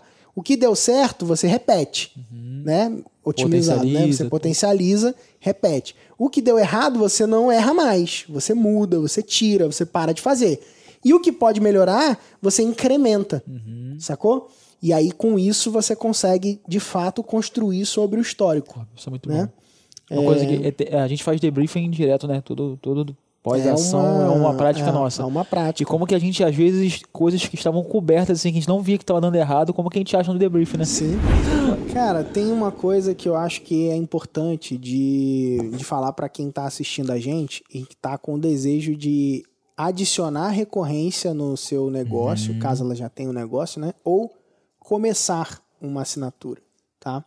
É o seguinte, o modelo de assinatura, ele é um modelo que ele traz para você segurança, tá? Ele é um modelo que não é um modelo fácil, tá bom? Não é fácil. Ah, eu vou pegar, apertar o botão e sair com uma assinatura. Não. Exige de você um, um caminho. Você vai precisar aprender esse caminho. Você vai precisar dominar esse caminho. Agora, quando você aprende o caminho, não existe nenhum outro modelo que seja melhor. Legal. É o melhor modelo de negócios que existe, são os modelos de assinatura. E como eu posso te provar isso? É só você olhar as maiores empresas do mundo. Para cooperar com o que você está falando, eu vi uma matéria hoje, eu não, eu não vou lembrar de onde era, porque eu vi bastante coisa, mas estava lá que até o final do ano de 2020, 80% das maiores empresas do mundo se tornarão um modelo de assinatura. Então tá aí. Né? Então, e, e as maiores empresas do mundo atualmente já são assinaturas. Já são empresas que possuem receita recorrente, constante. O que eu, eu tive num evento, né, no Fire, um dos eventos da Hotmart, um- com um cara que é fera do mercado financeiro, fundador da Suno. E ele me falou assim, ó, o Thiago Reis, ele falou assim: "Pedro, ó, pode contar lá para sua galera que empresas que têm assinatura, elas já têm no mercado o dobro de valor de mercado." Que isso. Sacou?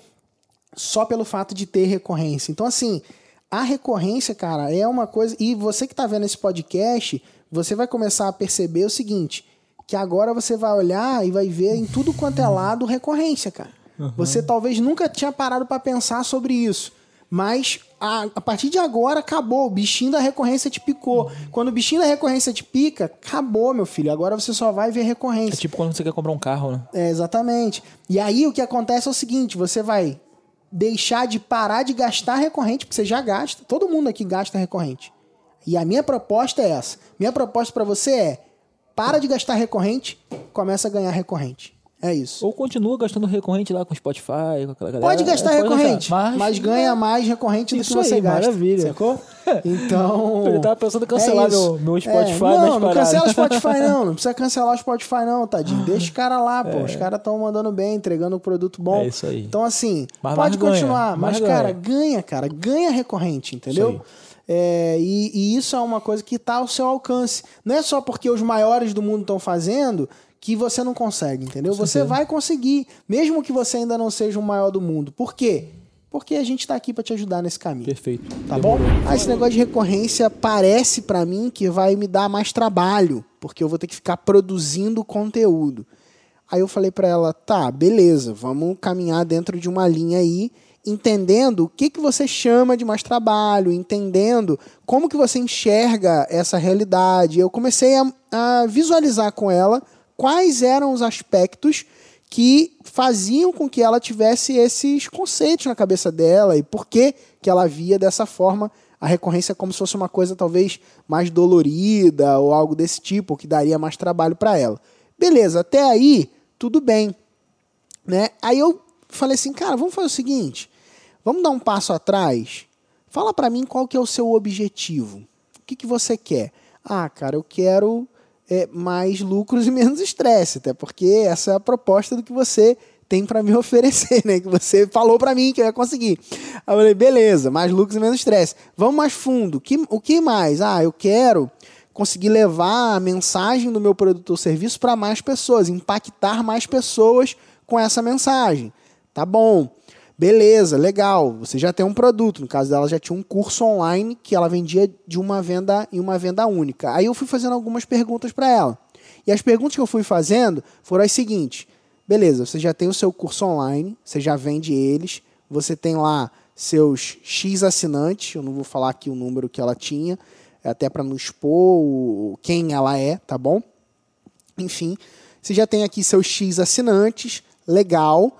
É, na verdade, não era assinante, né? Eram compradores, mas você continua.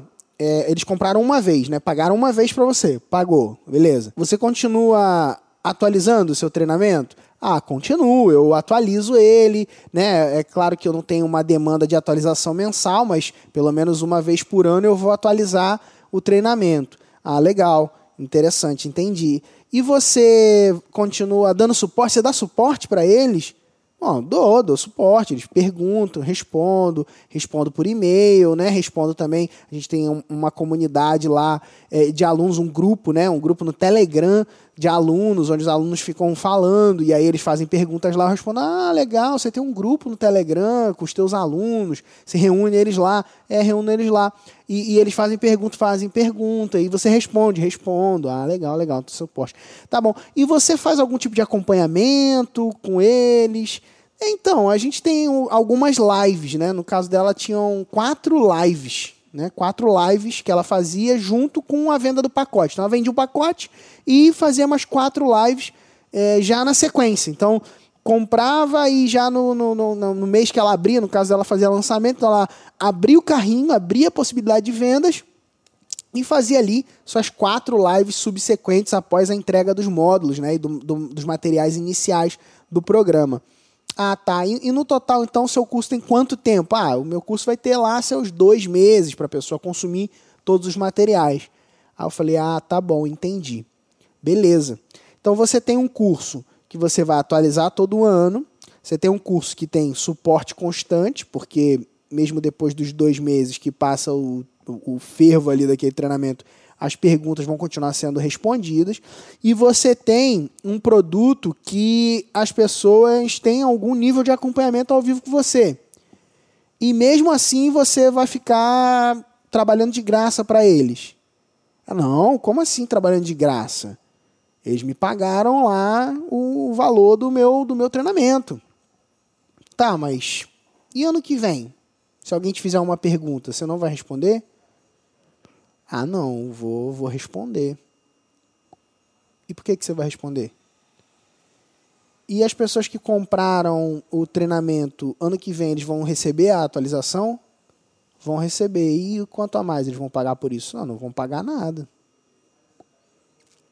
Aí eu virei para ela e falei: Olha, você tem um problema na mão. Ah, mas como assim eu tenho um problema? Ó, o teu produto digital ele foi criado baseado em premissas que você aprendeu. Então assim, a culpa não é tua, tá bom? É bom, é bom nessa hora até trazer um pouco de tranquilidade, né? Ó, calma, a culpa não é tua. O, o produto digital ele foi criado baseado em premissas que você simplesmente viu, né? Você olhou alguém fazendo, foi lá e copiou. Ah, o fulano vende assim, então eu vou fazer igual, né? Só que você não considerou algumas coisas. Você não considerou a evolução desse negócio dentro de uma perspectiva de longo prazo, até mesmo de negócio. Caramba, meu Deus, e agora? O que, que eu faço? Calma, a gente está aqui na mentoria, vamos resolver. E aí eu fui junto com ela, é, ajudando ela a enxergar o quê? Que aquilo que ela já fazia no curso online dela já tinha possibilidade de se tornar algo recorrente, mesmo sem ela necessariamente abrir um novo programa, tá bom?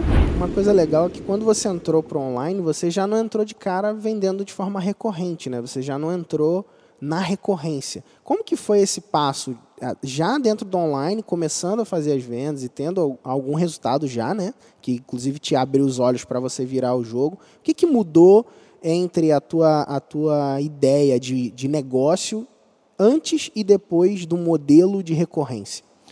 Então, tiveram algumas questões. Assim, a primeira delas é a organização, é, é, organização pessoal, como eu estava te falando. A gente precisava ter um modelo de negócio que tivesse mais previsibilidade, que tivesse assim algo que eu pudesse, por exemplo, sair da marinha, que era um valor bem menor, mas um valor fixo mensal, sair do, do consultório. Eu não poderia ficar trabalhando com, com lançamento de cursos a cada três, quatro meses, que poderia ou não dar um retorno.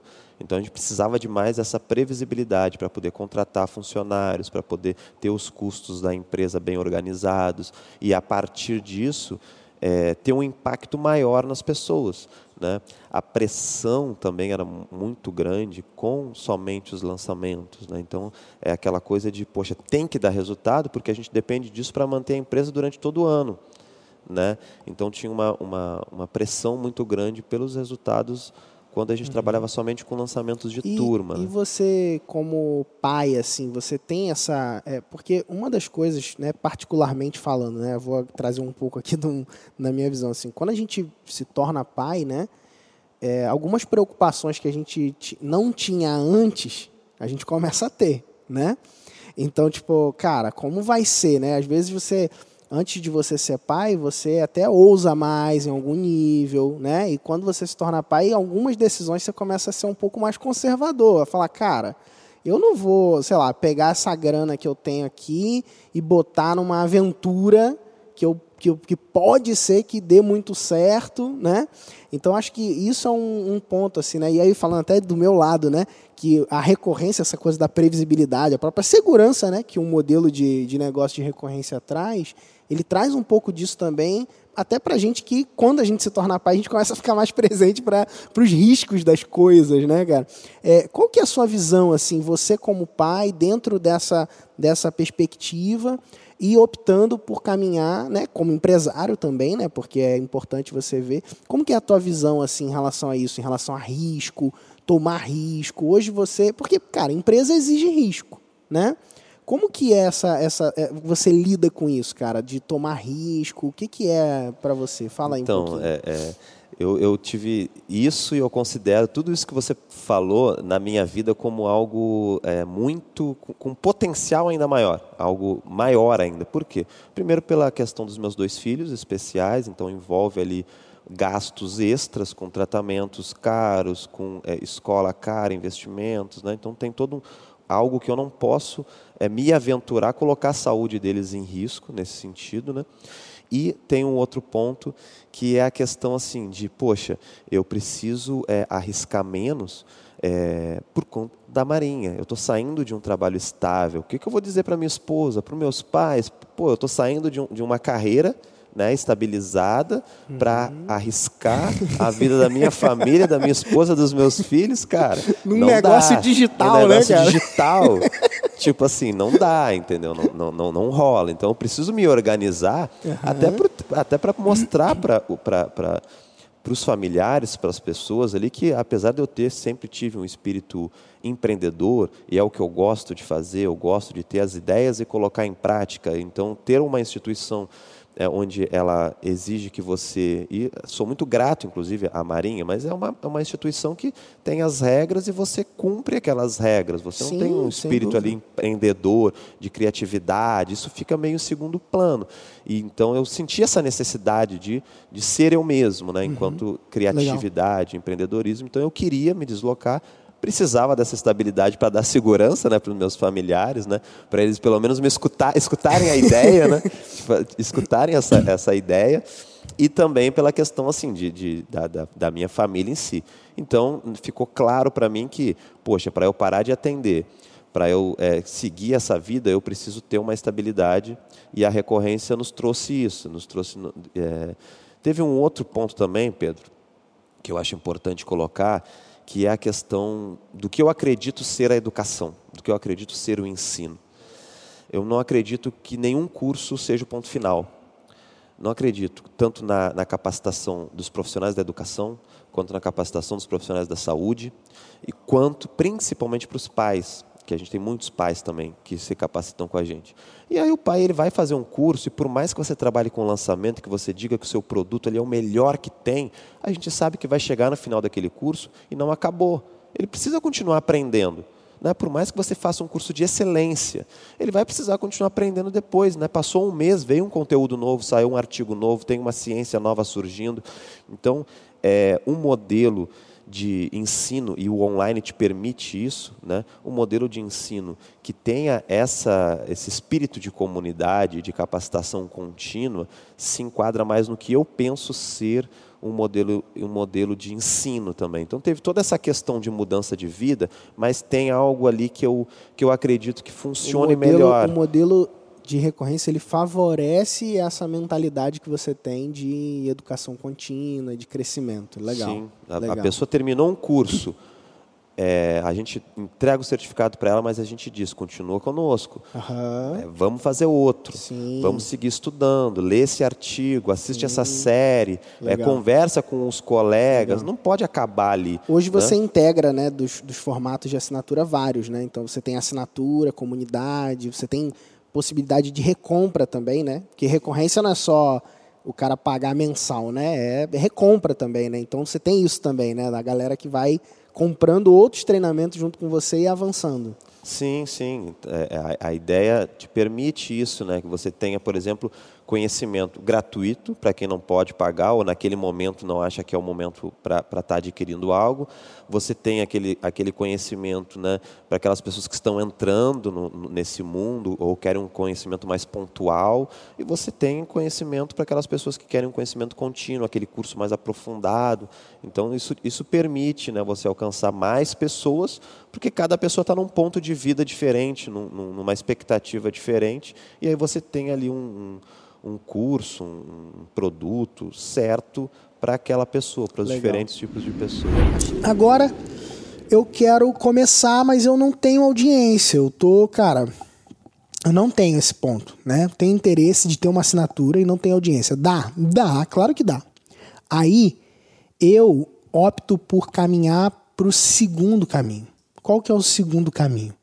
O segundo caminho é o caminho de vender mais caro com mais acesso para você ter primeiro histórias. O que eu quero dizer com isso?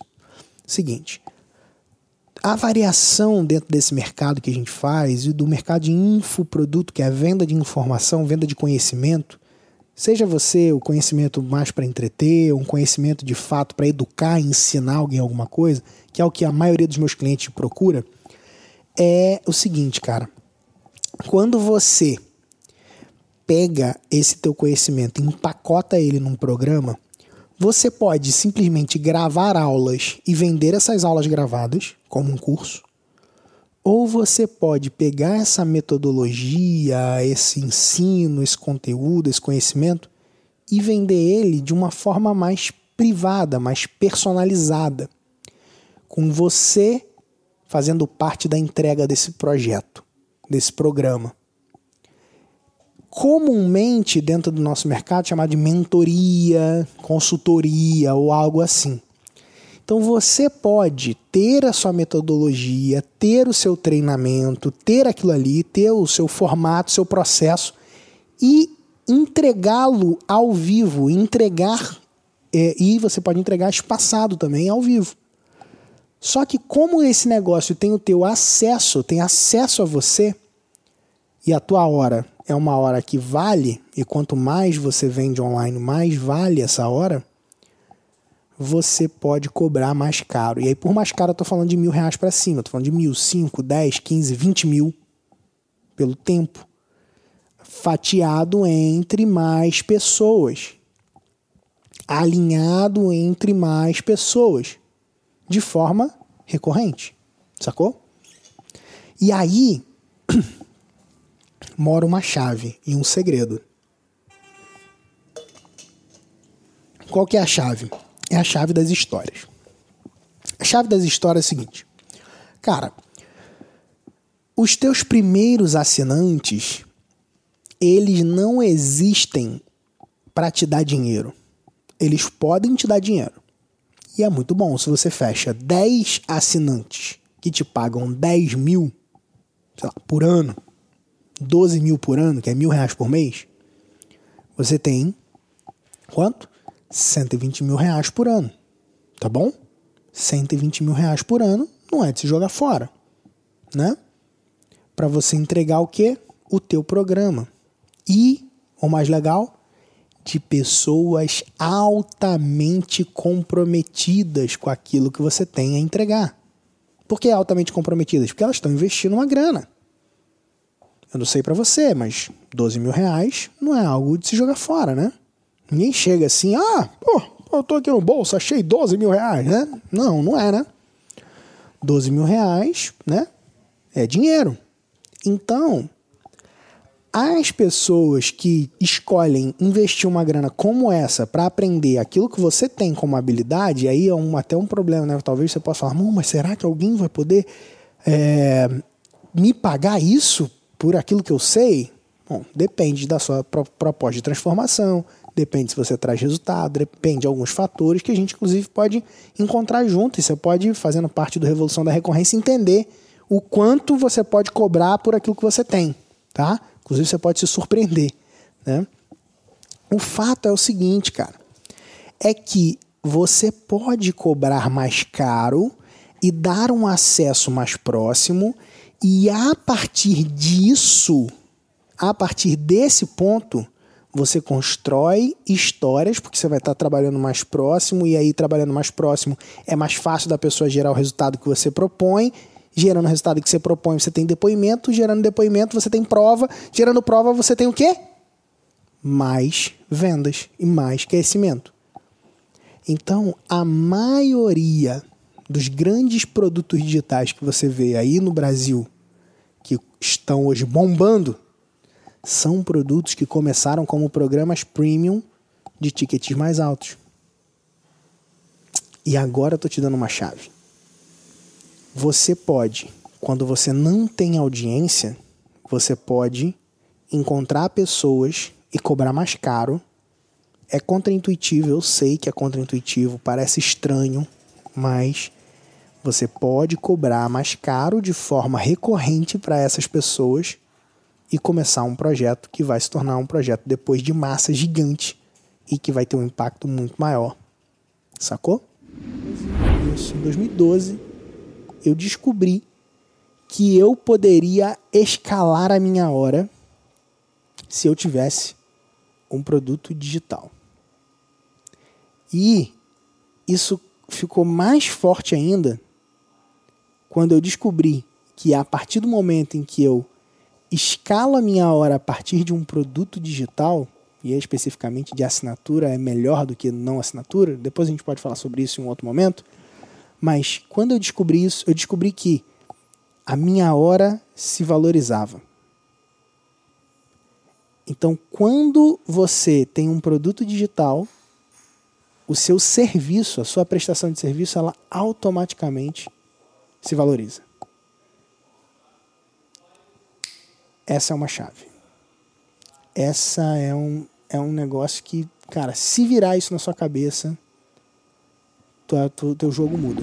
Beleza, falando aí especificamente para você que, cara, eu quero começar, eu tenho um interesse, eu tô do zero e eu não quero necessariamente começar investindo 50 mil reais porque, sei lá, talvez isso seja muito para você. Cara, você pode investir o recurso que você tem. Qual é o recurso que você tem? O teu tempo investir o teu tempo em aprender como fazer. Investindo o teu tempo em aprender como fazer, investindo o teu dinheiro em adquirir o conhecimento com quem sabe fazer isso, diminui potencialmente o teu investimento para realizar uma ação maior, sacou? Então esse é um ponto que eu acho que é importante de você medir, de você entender para que você possa avançar e evoluir.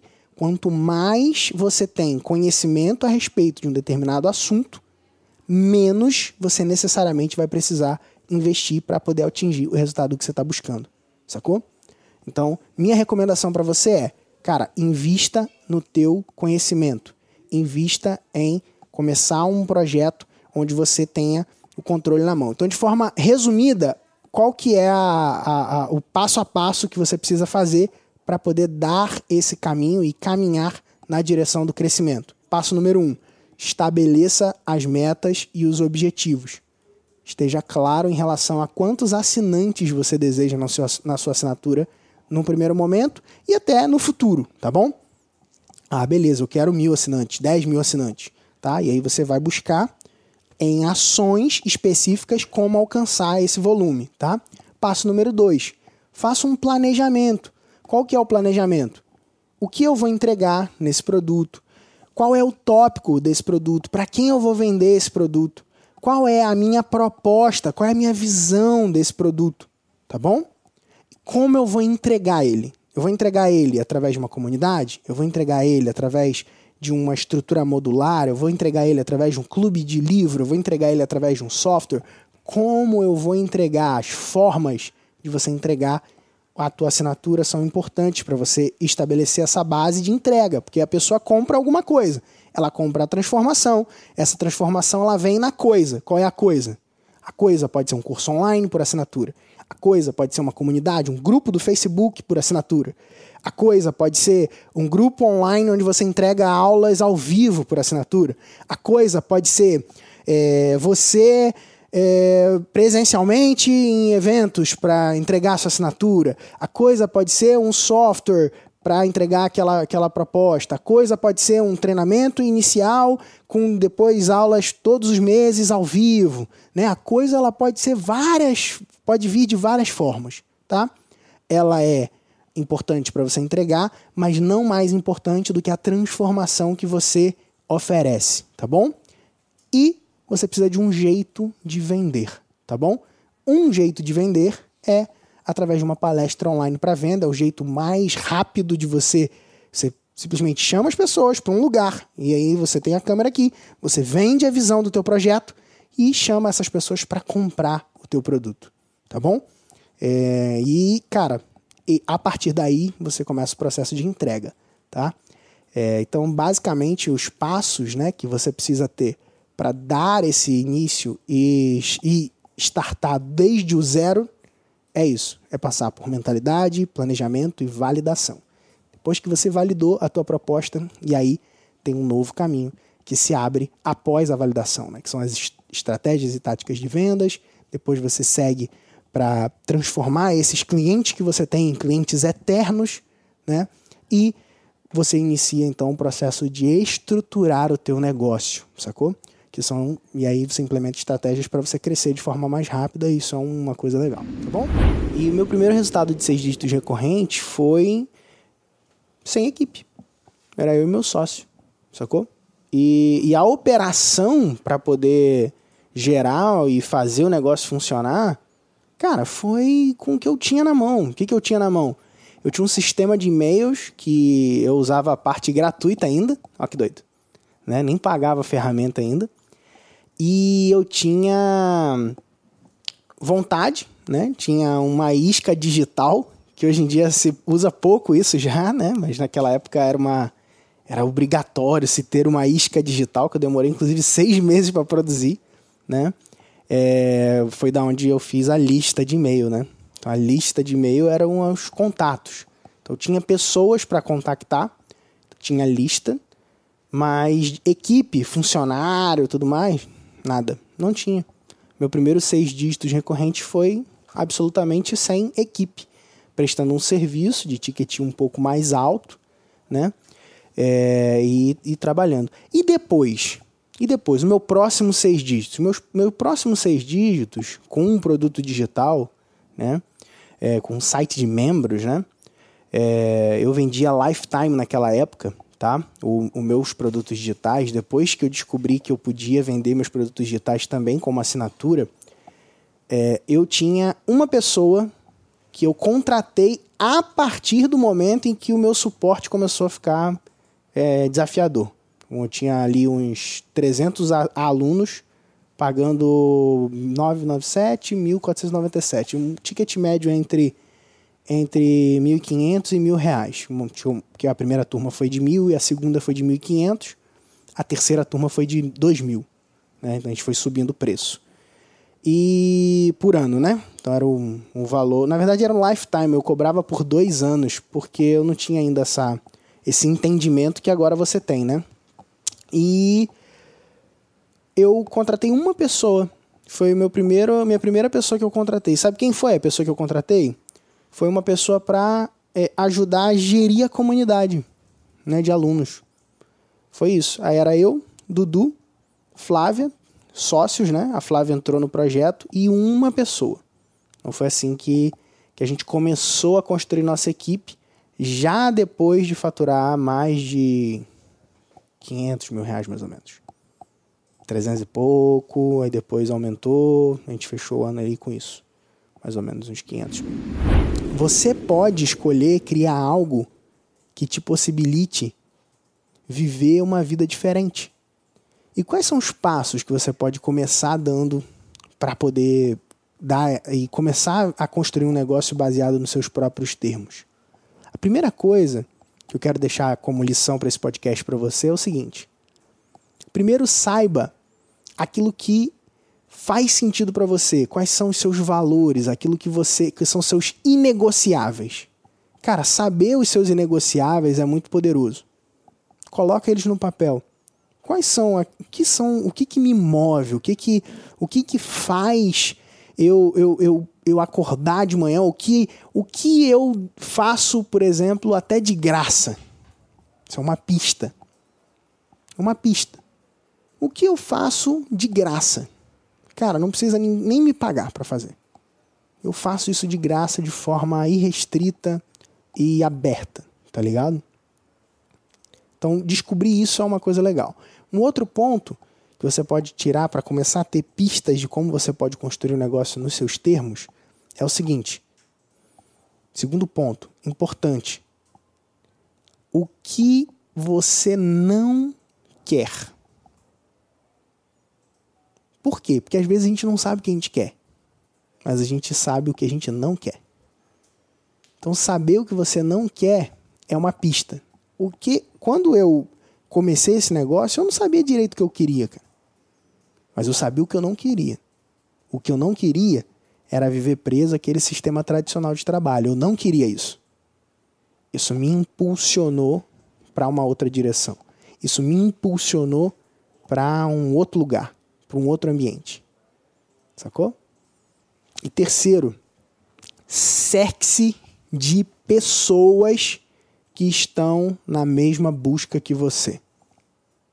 Cara, esteja cercado de pessoas que estão numa busca semelhante que a sua.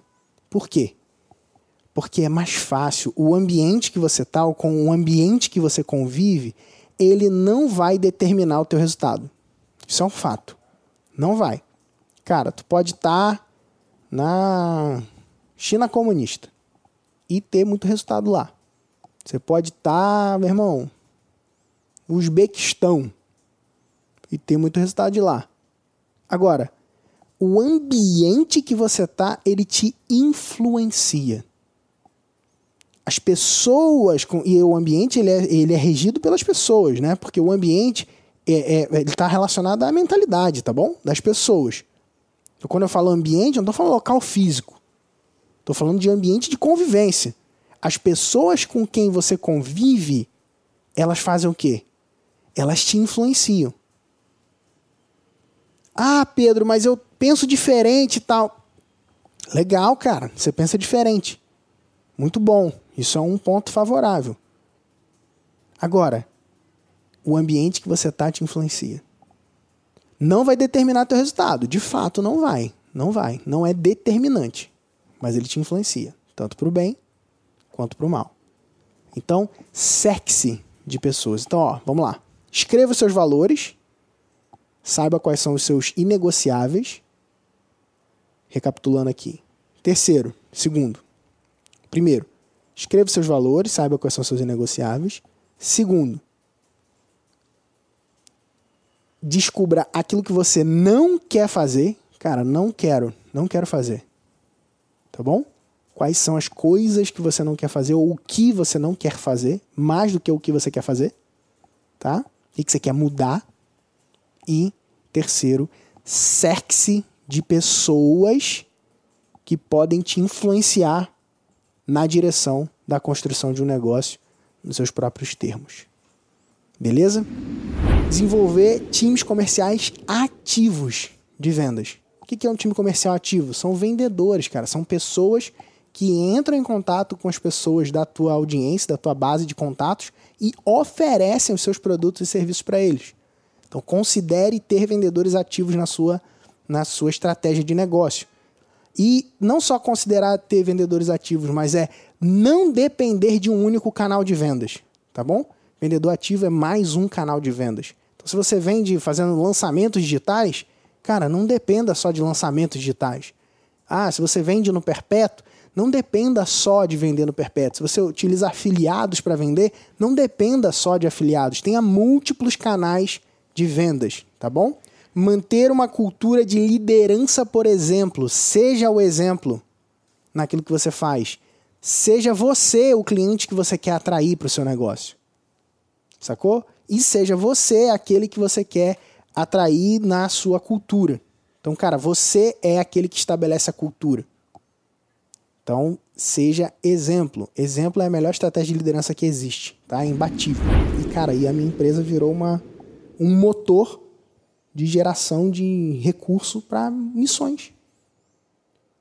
Eu, eu não me tornei missionário. Eu sou um financiador, cara, de missões. Milhões e milhões de reais sendo gerados para missões. E, e curioso é que a galera que trabalha comigo, muitos deles dedicam as férias deles a projetos missionários. Também influenciado por essa causa, também conectados com essa visão. Então, a gente está cumprindo a nossa missão. A gente está cumprindo o nosso propósito. E os negócios online, eles são apenas a ferramenta. Só isso. Só a ferramenta que faz a gente cumprir o nosso propósito, a nossa missão, que faz a gente levar essa mensagem de Jesus para mais pessoas, não de uma forma gospel, né? Um gospel no mau sentido da palavra, né? Uma forma que gera preconceito em algumas pessoas, mas de uma forma leve, de uma forma clara, de uma forma que que as pessoas possam ver nas nossas vidas a vida de Jesus de um jeito que eu acredito que que é o jeito que eu vejo que Jesus fazia, tá ligado? Vivendo. Vivendo, se relacionando, amando as pessoas, escolhendo andar na verdade e vivendo. Então, eu creio que a nossa vida é cheia de marcos e de processos. E eu me sinto grato de poder dividir um pouco desses marcos e processos aqui com você. E o meu pedido é que você busque Jesus, que você olhe para as Escrituras, que você leia as Escrituras. Eu leio todos os dias, se você me acompanhar no Instagram, você vai ver que eu leio todos os dias. É, eu leio a Bíblia todos os dias e continuo lendo, porque é uma fonte inesgotável inesgotável de sabedoria, inesgotável de crescimento. Jesus não tem fim, ele é o começo. Então, que você possa começar. Quando você tá com o um mapa, né, entre o mapa e o terreno, cara, fica com o terreno. Você tem um mapa na mão, legal, mas o terreno ele tá diferente do que tá no mapa, fica com o terreno. Anda sobre o terreno. Agora, é importante o quê? Saber o caminho, né? Porque se você não souber o caminho, não adianta né? Se você não tiver instrução, se você não tiver apoio, se você não tiver né, ajuda para fazer essa, é, essa, essa modificação, realmente é o que acontece. Muita gente acaba se dando mal num processo como esse, que vai, faz uma campanha, né? E aí, bem resumidamente, é faz uma campanha, essa campanha não responde como você imaginava que deveria acontecer, e aí qual é a primeira resposta certa? Ah, esse negócio não funciona. Ah, deu errado, sacou? Agora, onde está a chave aí? Faz uma campanha, não responde como deveria, como você imagina a tua expectativa e teu objetivo não, não vai ser alcançado, modifica essa questão, faz uma modificação no meio desse processo, ajusta esse percurso e consegue gerar um resultado é, magnífico, tá ligado? Então, tipo, para mim, essa é a melhor definição, é a melhor forma de exemplificar para você essa frase. Entre o mapa e o terreno, fique com o terreno, tá? E, bom, compartilhar com vocês que eu estou muito feliz desses novos membros da mentoria que estão entrando, inclusive a Renata, que está vendo aqui no bastidor do bastidor, né? É... Ela está vendo aqui porque ela acompanha a gente em tudo. Ela é a nova Isolda, a Renata. E, e cara, muito legal poder é, ver isso acontecer, participar dessa, dessa construção e ter pessoas que estão conectadas com a gente, podendo falar isso. E para mim é, é um prazer poder dividir com você que acompanha aqui o podcast a vida real, cara. A vida real. Porque é muito fácil a gente só dividir. Tudo bem que isso acabou se tornando um caso de sucesso, né? Mas, tipo assim, é muito fácil você dividir é, aquilo que dá certo sem nenhuma, nenhum percalço no caminho, né?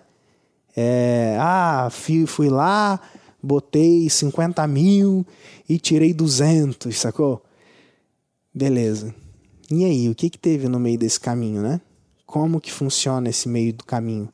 O que que aconteceu? O que que, quais foram as decisões que você tomou, né? E, e para mim está sendo um prazer enorme poder dividir isso com você, com um pouco mais de, de detalhes e aspectos, né? Até mesmo de coisas que passaram, pô, passaram pela minha cabeça. De, tipo assim, cara, vamos parar com isso. Confesso que no meio da campanha, quando não estava respondendo na forma que eu imaginava, eu pensei, cara, ah, acaba com isso, cara. Vamos parar, desliga isso, a gente não precisa disso, sabe? Mas essa seria uma resposta fácil, né? Essa seria uma resposta de, cara, desonra, né? Pô, e, e aqueles 4 mil que tinham se cadastrado? E aí? Ah, mas nem todos vão vir, é um evento gratuito. E de fato, né? Nem todos vêm mesmo, sacou? E aí? Como você responde a isso, né? Como você responde quando algo não sai conforme você planejou? Sacou? E para mim esses aprendizados eles valem muito, cara, mesmo depois de anos e anos rodando, anos e anos trabalhando dentro desse mercado, ver, me deparar com coisas como essa e, e agir de uma forma que seja coerente e não só coerente, mas que possa no final de tudo gerar valor para as pessoas e gerar valor para o nosso negócio sacou? Para mim essa é a chave, para mim essa é a chave que você pode encontrar naquilo que você está fazendo hoje. Então, cara, se você está diante de uma estratégia, de uma ação, se você deu um passo e esse passo não saiu conforme você planejou, eu vou te falar uma parada. Tem jeito, tá bom? Tem jeito. Você talvez não esteja enxergando o jeito correto, o melhor jeito, o jeito que vai te gerar mais resultados. Mas tem jeito, tá bom? Então, cara, vender, cara, vender, tá? Então, é uma coisa que você precisa se importar em fazer, porque vender é gerar valor, cara. Você só você, vender é a única chance, a única oportunidade que alguém vai ter de dar um passo a mais com você, através da venda, através daquilo que você tem para oferecer, para vender, tá bom? Beleza. E o terceiro ponto é esse aqui, ó. É o dedo anelar, é o dedo da aliança. aliança que você constrói com o seu cliente. Essa é a chave. A chave dos seis dígitos recorrentes não está nem em atrair nem em vender. Eles são fundamentais, são importantes, eles são aspectos que você vai precisar se preocupar e trabalhar. Agora, se você não se importar em entregar, se você não se importar em gerar transformação, se você não se importar em fazer com que a pessoa que você acompanha, que você ajuda, tenha resultados, já era. Tá bom? Então a maioria das pessoas que não alcança, bate na trave, ou até alcança uns seis dígitos, né? O cara pode até, até fazer lá uns seis dígitos em sete dias, sacou? Mas se ele não tiver compromisso de manter, aquilo ali não vai se repetir. Não vai se repetir. Se ele não entregar a transformação, se você não entregar a transformação, se você não entregar valor, se você não realmente se dedicar a entregar de forma benéfica, de forma que gere valor, de forma que a pessoa deseje continuar e continue comprando aquilo que você pediu para ela assinar, né? Como as próximas assinaturas, né? Porque você não precisa vender uma coisa só, né? Você pode vender várias coisas, inclusive o teu serviço. Sabe aquele serviço que você presta lá 1 a 1 e que você se enrola às vezes porque a agenda lota? Então, imagina você poder cobrar 10, 20 vezes mais por aquele 1 a 1 e trazer para a base algo que não ocupe diretamente o seu tempo. Aí está uma chave para você conseguir fazer seis dígitos de forma recorrente, sem que isso te dê peso, sem que isso te dê dor, isso te dê alegria, isso te dê felicidade, isso te dê tranquilidade, isso te dê paz, isso te dê mais lucros e menos estresse. É isso. Por isso a gente vive, por isso a gente faz o que a gente faz, para te proporcionar a chance de ter mais lucros e menos estresse naquilo que você faz. Beleza? Cara, nos últimos cinco anos, olhando aí para uma nova crença, um comportamento que melhorou sua vida, cara, qual que você ressaltaria aí que foi assim, o que mais melhorou sua vida dentro desses, vai, olhando o Danilo há cinco anos atrás e o Danilo de hoje? Cara, o que mais trouxe benefícios, vamos dizer assim, para minha vida é uma coisa simples, mas ao mesmo tempo muito difícil. É uma prova uhum. que se chama foco. É, quando eu falo foco, ela é, inclusive, hoje, todos os dias no meu Instagram, eu coloco uma das frases de um cara que canta uma rap, que é uma frase dele que chama Foco na Missão. Todos os dias lá no meu Instagram, arroba Danilo Zanini, eu tô lá. É... E qual que é o ponto, cara? Quando as pessoas falam foco, elas são palavras muito abertas, que poucas uhum. pessoas que poucas pessoas sabem de fato seguir. O que é foco numa vida? O que é o teu foco realmente? As pessoas falam foco, mas elas não têm foco. Então, cara, o meu foco é, é, é, é ter um crescimento. Então, quando eu foquei no meu Ironman, eu tive que aprender a falar não para meus amigos que me chamavam para bar. Eu tive que aprender a falar não para minha noiva que queria comer um hambúrguer, porque eu tinha foco. Quando a gente tem um foco num único objetivo, cara, você consegue realizar. Agora, você tem que ser uma pessoa suficiente para honrar com aquela tua palavra e saber se você vai conseguir manter o teu foco uhum. nos desvaneios que a vida vai te proporcionar, na, uhum. na, na, na, na, na, nas facilidades que a vida vai te proporcionar. Você vai ter um foco? Muitas vezes você está lá focado no teu lançamento, você está focado no teu objetivo, você está focado de entregar um conteúdo, mas de repente você está focado num você está você tá focado num mentor para poder aprender sobre bolsa, mas de repente vem aquele anjinho do mal. Olha, já que você está aqui, por que, que você não tenta buscar por um atalho? Por que, que você não tenta fazer isso? Mas é um dia só, não vai mudar. Sabe? Então as pessoas, ela dá esse desvio, a tentação, uhum. vem aquela pequena tentação. E cara, não é você desviar da tua rota uma vez, é a atitude que você desviou da tua rota que vai te causar errado. Não é porque Pode você ter. não focou num aprendizado com você, é porque você uhum. desviou de uma rota. E a hora que você desvia a atitude de um foco. E, cara, eu, eu gosto de trabalhar foco com consistência. Não adianta você só querer é você repetir dia uhum. após dia aquilo uhum. que você está se comprometendo. Você tem que ter foco para atingir um objetivo no longo prazo, mas a tua consistência são as atividades que você faz dia após dia. Eu não vou dormir até mais tarde hoje porque eu sou merecedor que ontem eu trabalhei até tarde. Meu amigo, você vai acordar às 5 horas da manhã e ponto, acabou. Não tem negociação com o teu relógio, não tem negociação com a tua vida. Você tem que fazer. Se você se comprometeu a realizar aquilo, você vai realizar. Mas não vai achar que as coisas vão cair do céu, não. Você tem que treinar, você vai treinar. Você tem que estudar, você vai estudar. Você tem que comer comida saudável, você vai ter que comer comida saudável. A opção de parar, ela não pode existir. Então, quando você alinha foco com consistência, cara, aquilo se torna uma explosão para tua vida. E eu comecei a entender como que funcionava isso. Então, basicamente, o que, que eu mudei das habilidades é foco e consistência, cara. É isso que eu, Legal. isso que me moldou, é isso que eu acredito, é isso que eu prego. Boa. E olhando para esse pro tópico, né, e para aquilo que você é como referência, né, a vida saudável e, e toda essa, essa dinâmica de se alimentar melhor, como que você vê isso na vida de empreendedores, cara? Qual que é o impacto disso na vida de empreendedores? Como que como que isso acontece para você e, e o que, que você tem visto de resultados, até mesmo na sua vida, aplicando isso? É muito grande, né? Afinal, eu acho que a maneira como você se sente, o bem-estar que você tenha, a energia que você sente durante o dia, é diretamente proporcional à quantidade de, é, de conteúdo, de coisas que você produz no dia a dia em termos de negócio. Quando você se sente bem, você produz mais. Quando você se sente bem, você fica mais inspirado, mais resiliente também.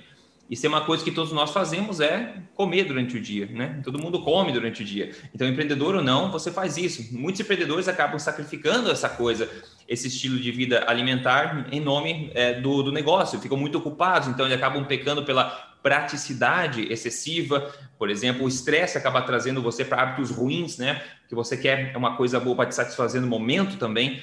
Uma vez que você começa a melhorar no seu estilo de vida é, alimentar, de fato, isso que eu tô falando não é sofrer, não é comer salada e peito de frango, não. Mas é voltar a entender que é uma alimentação correta. Quando você faz isso, você começa a se sentir melhor. E quando o teu corpo se sente melhor, o que acontece? A sua mente se sente melhor. Né? Você começa a ficar mais, ter mais clareza mental. Você começa a ter mais disposição, mais energia, mais positividade. A gente sabe que coisas como depressão e negatividade estão muito relacionadas à saúde física do corpo. Então, a saúde fisiológica do corpo tem muito a ver com a saúde mental. As coisas não são desconexas, as coisas são muito conectadas. Então, quando as pessoas, empreendedores, perdem muito peso, eu começo realmente a se preocupar um pouco mais com a saúde, com o estilo de vida que eles têm, eles notam que eles começam a ficar mais produtivos e ver as coisas com uma perspectiva diferente. E quem ganha é você e o negócio. Os dois ganham ao mesmo tempo. Não dá para ignorar a saúde em nome do negócio, porque você vai estar sacrificando o negócio também. E uma hora a corda vai chegar no pescoço. É, bom, tudo que é grande um dia começou pequeno. Então saiba que, cara, cada passo que você dá na direção do, da construção do teu objetivo, cada passo que você dá na direção de amplificar o teu conhecimento é mais um passo que você dá na direção de dar certo naquilo que você está construindo. Beleza? Então, quero deixar com você aqui essa reflexão, essa resposta para essa pergunta e meu desejo é que você siga em frente e não roube do mundo a sua mensagem, cara. Continua avançando, continua perseverando. É, se você quiser a minha ajuda e a ajuda do meu time para te ajudar nesse processo, vai ser um prazer. Se você quiser dividir esse podcast, compartilhar esse podcast com mais pessoas, né? E se de alguma forma esse conteúdo aqui está gerando valor para você, quero que você compartilhe ele, cara. Compartilhe ele com pelo menos cinco amigos, tá bom? Se você quiser ganhar um presente meu, é só mandar um e-mail para suporte@mentalidadeempreendedora.com.br falando, ó, compartilhei com cinco amigos, obviamente depois de você compartilhar e a gente libera um presente para você, tá bom? É, se você quiser agora, nesse momento, você pode tirar um print dessa tela que você está ouvindo ou assistindo esse podcast e me marca lá no Instagram, phmquintanilha, dizendo aí o que você gostou desse podcast de hoje e o que você está pretendendo fazer, beleza? Então é isso, um grande abraço e valeu!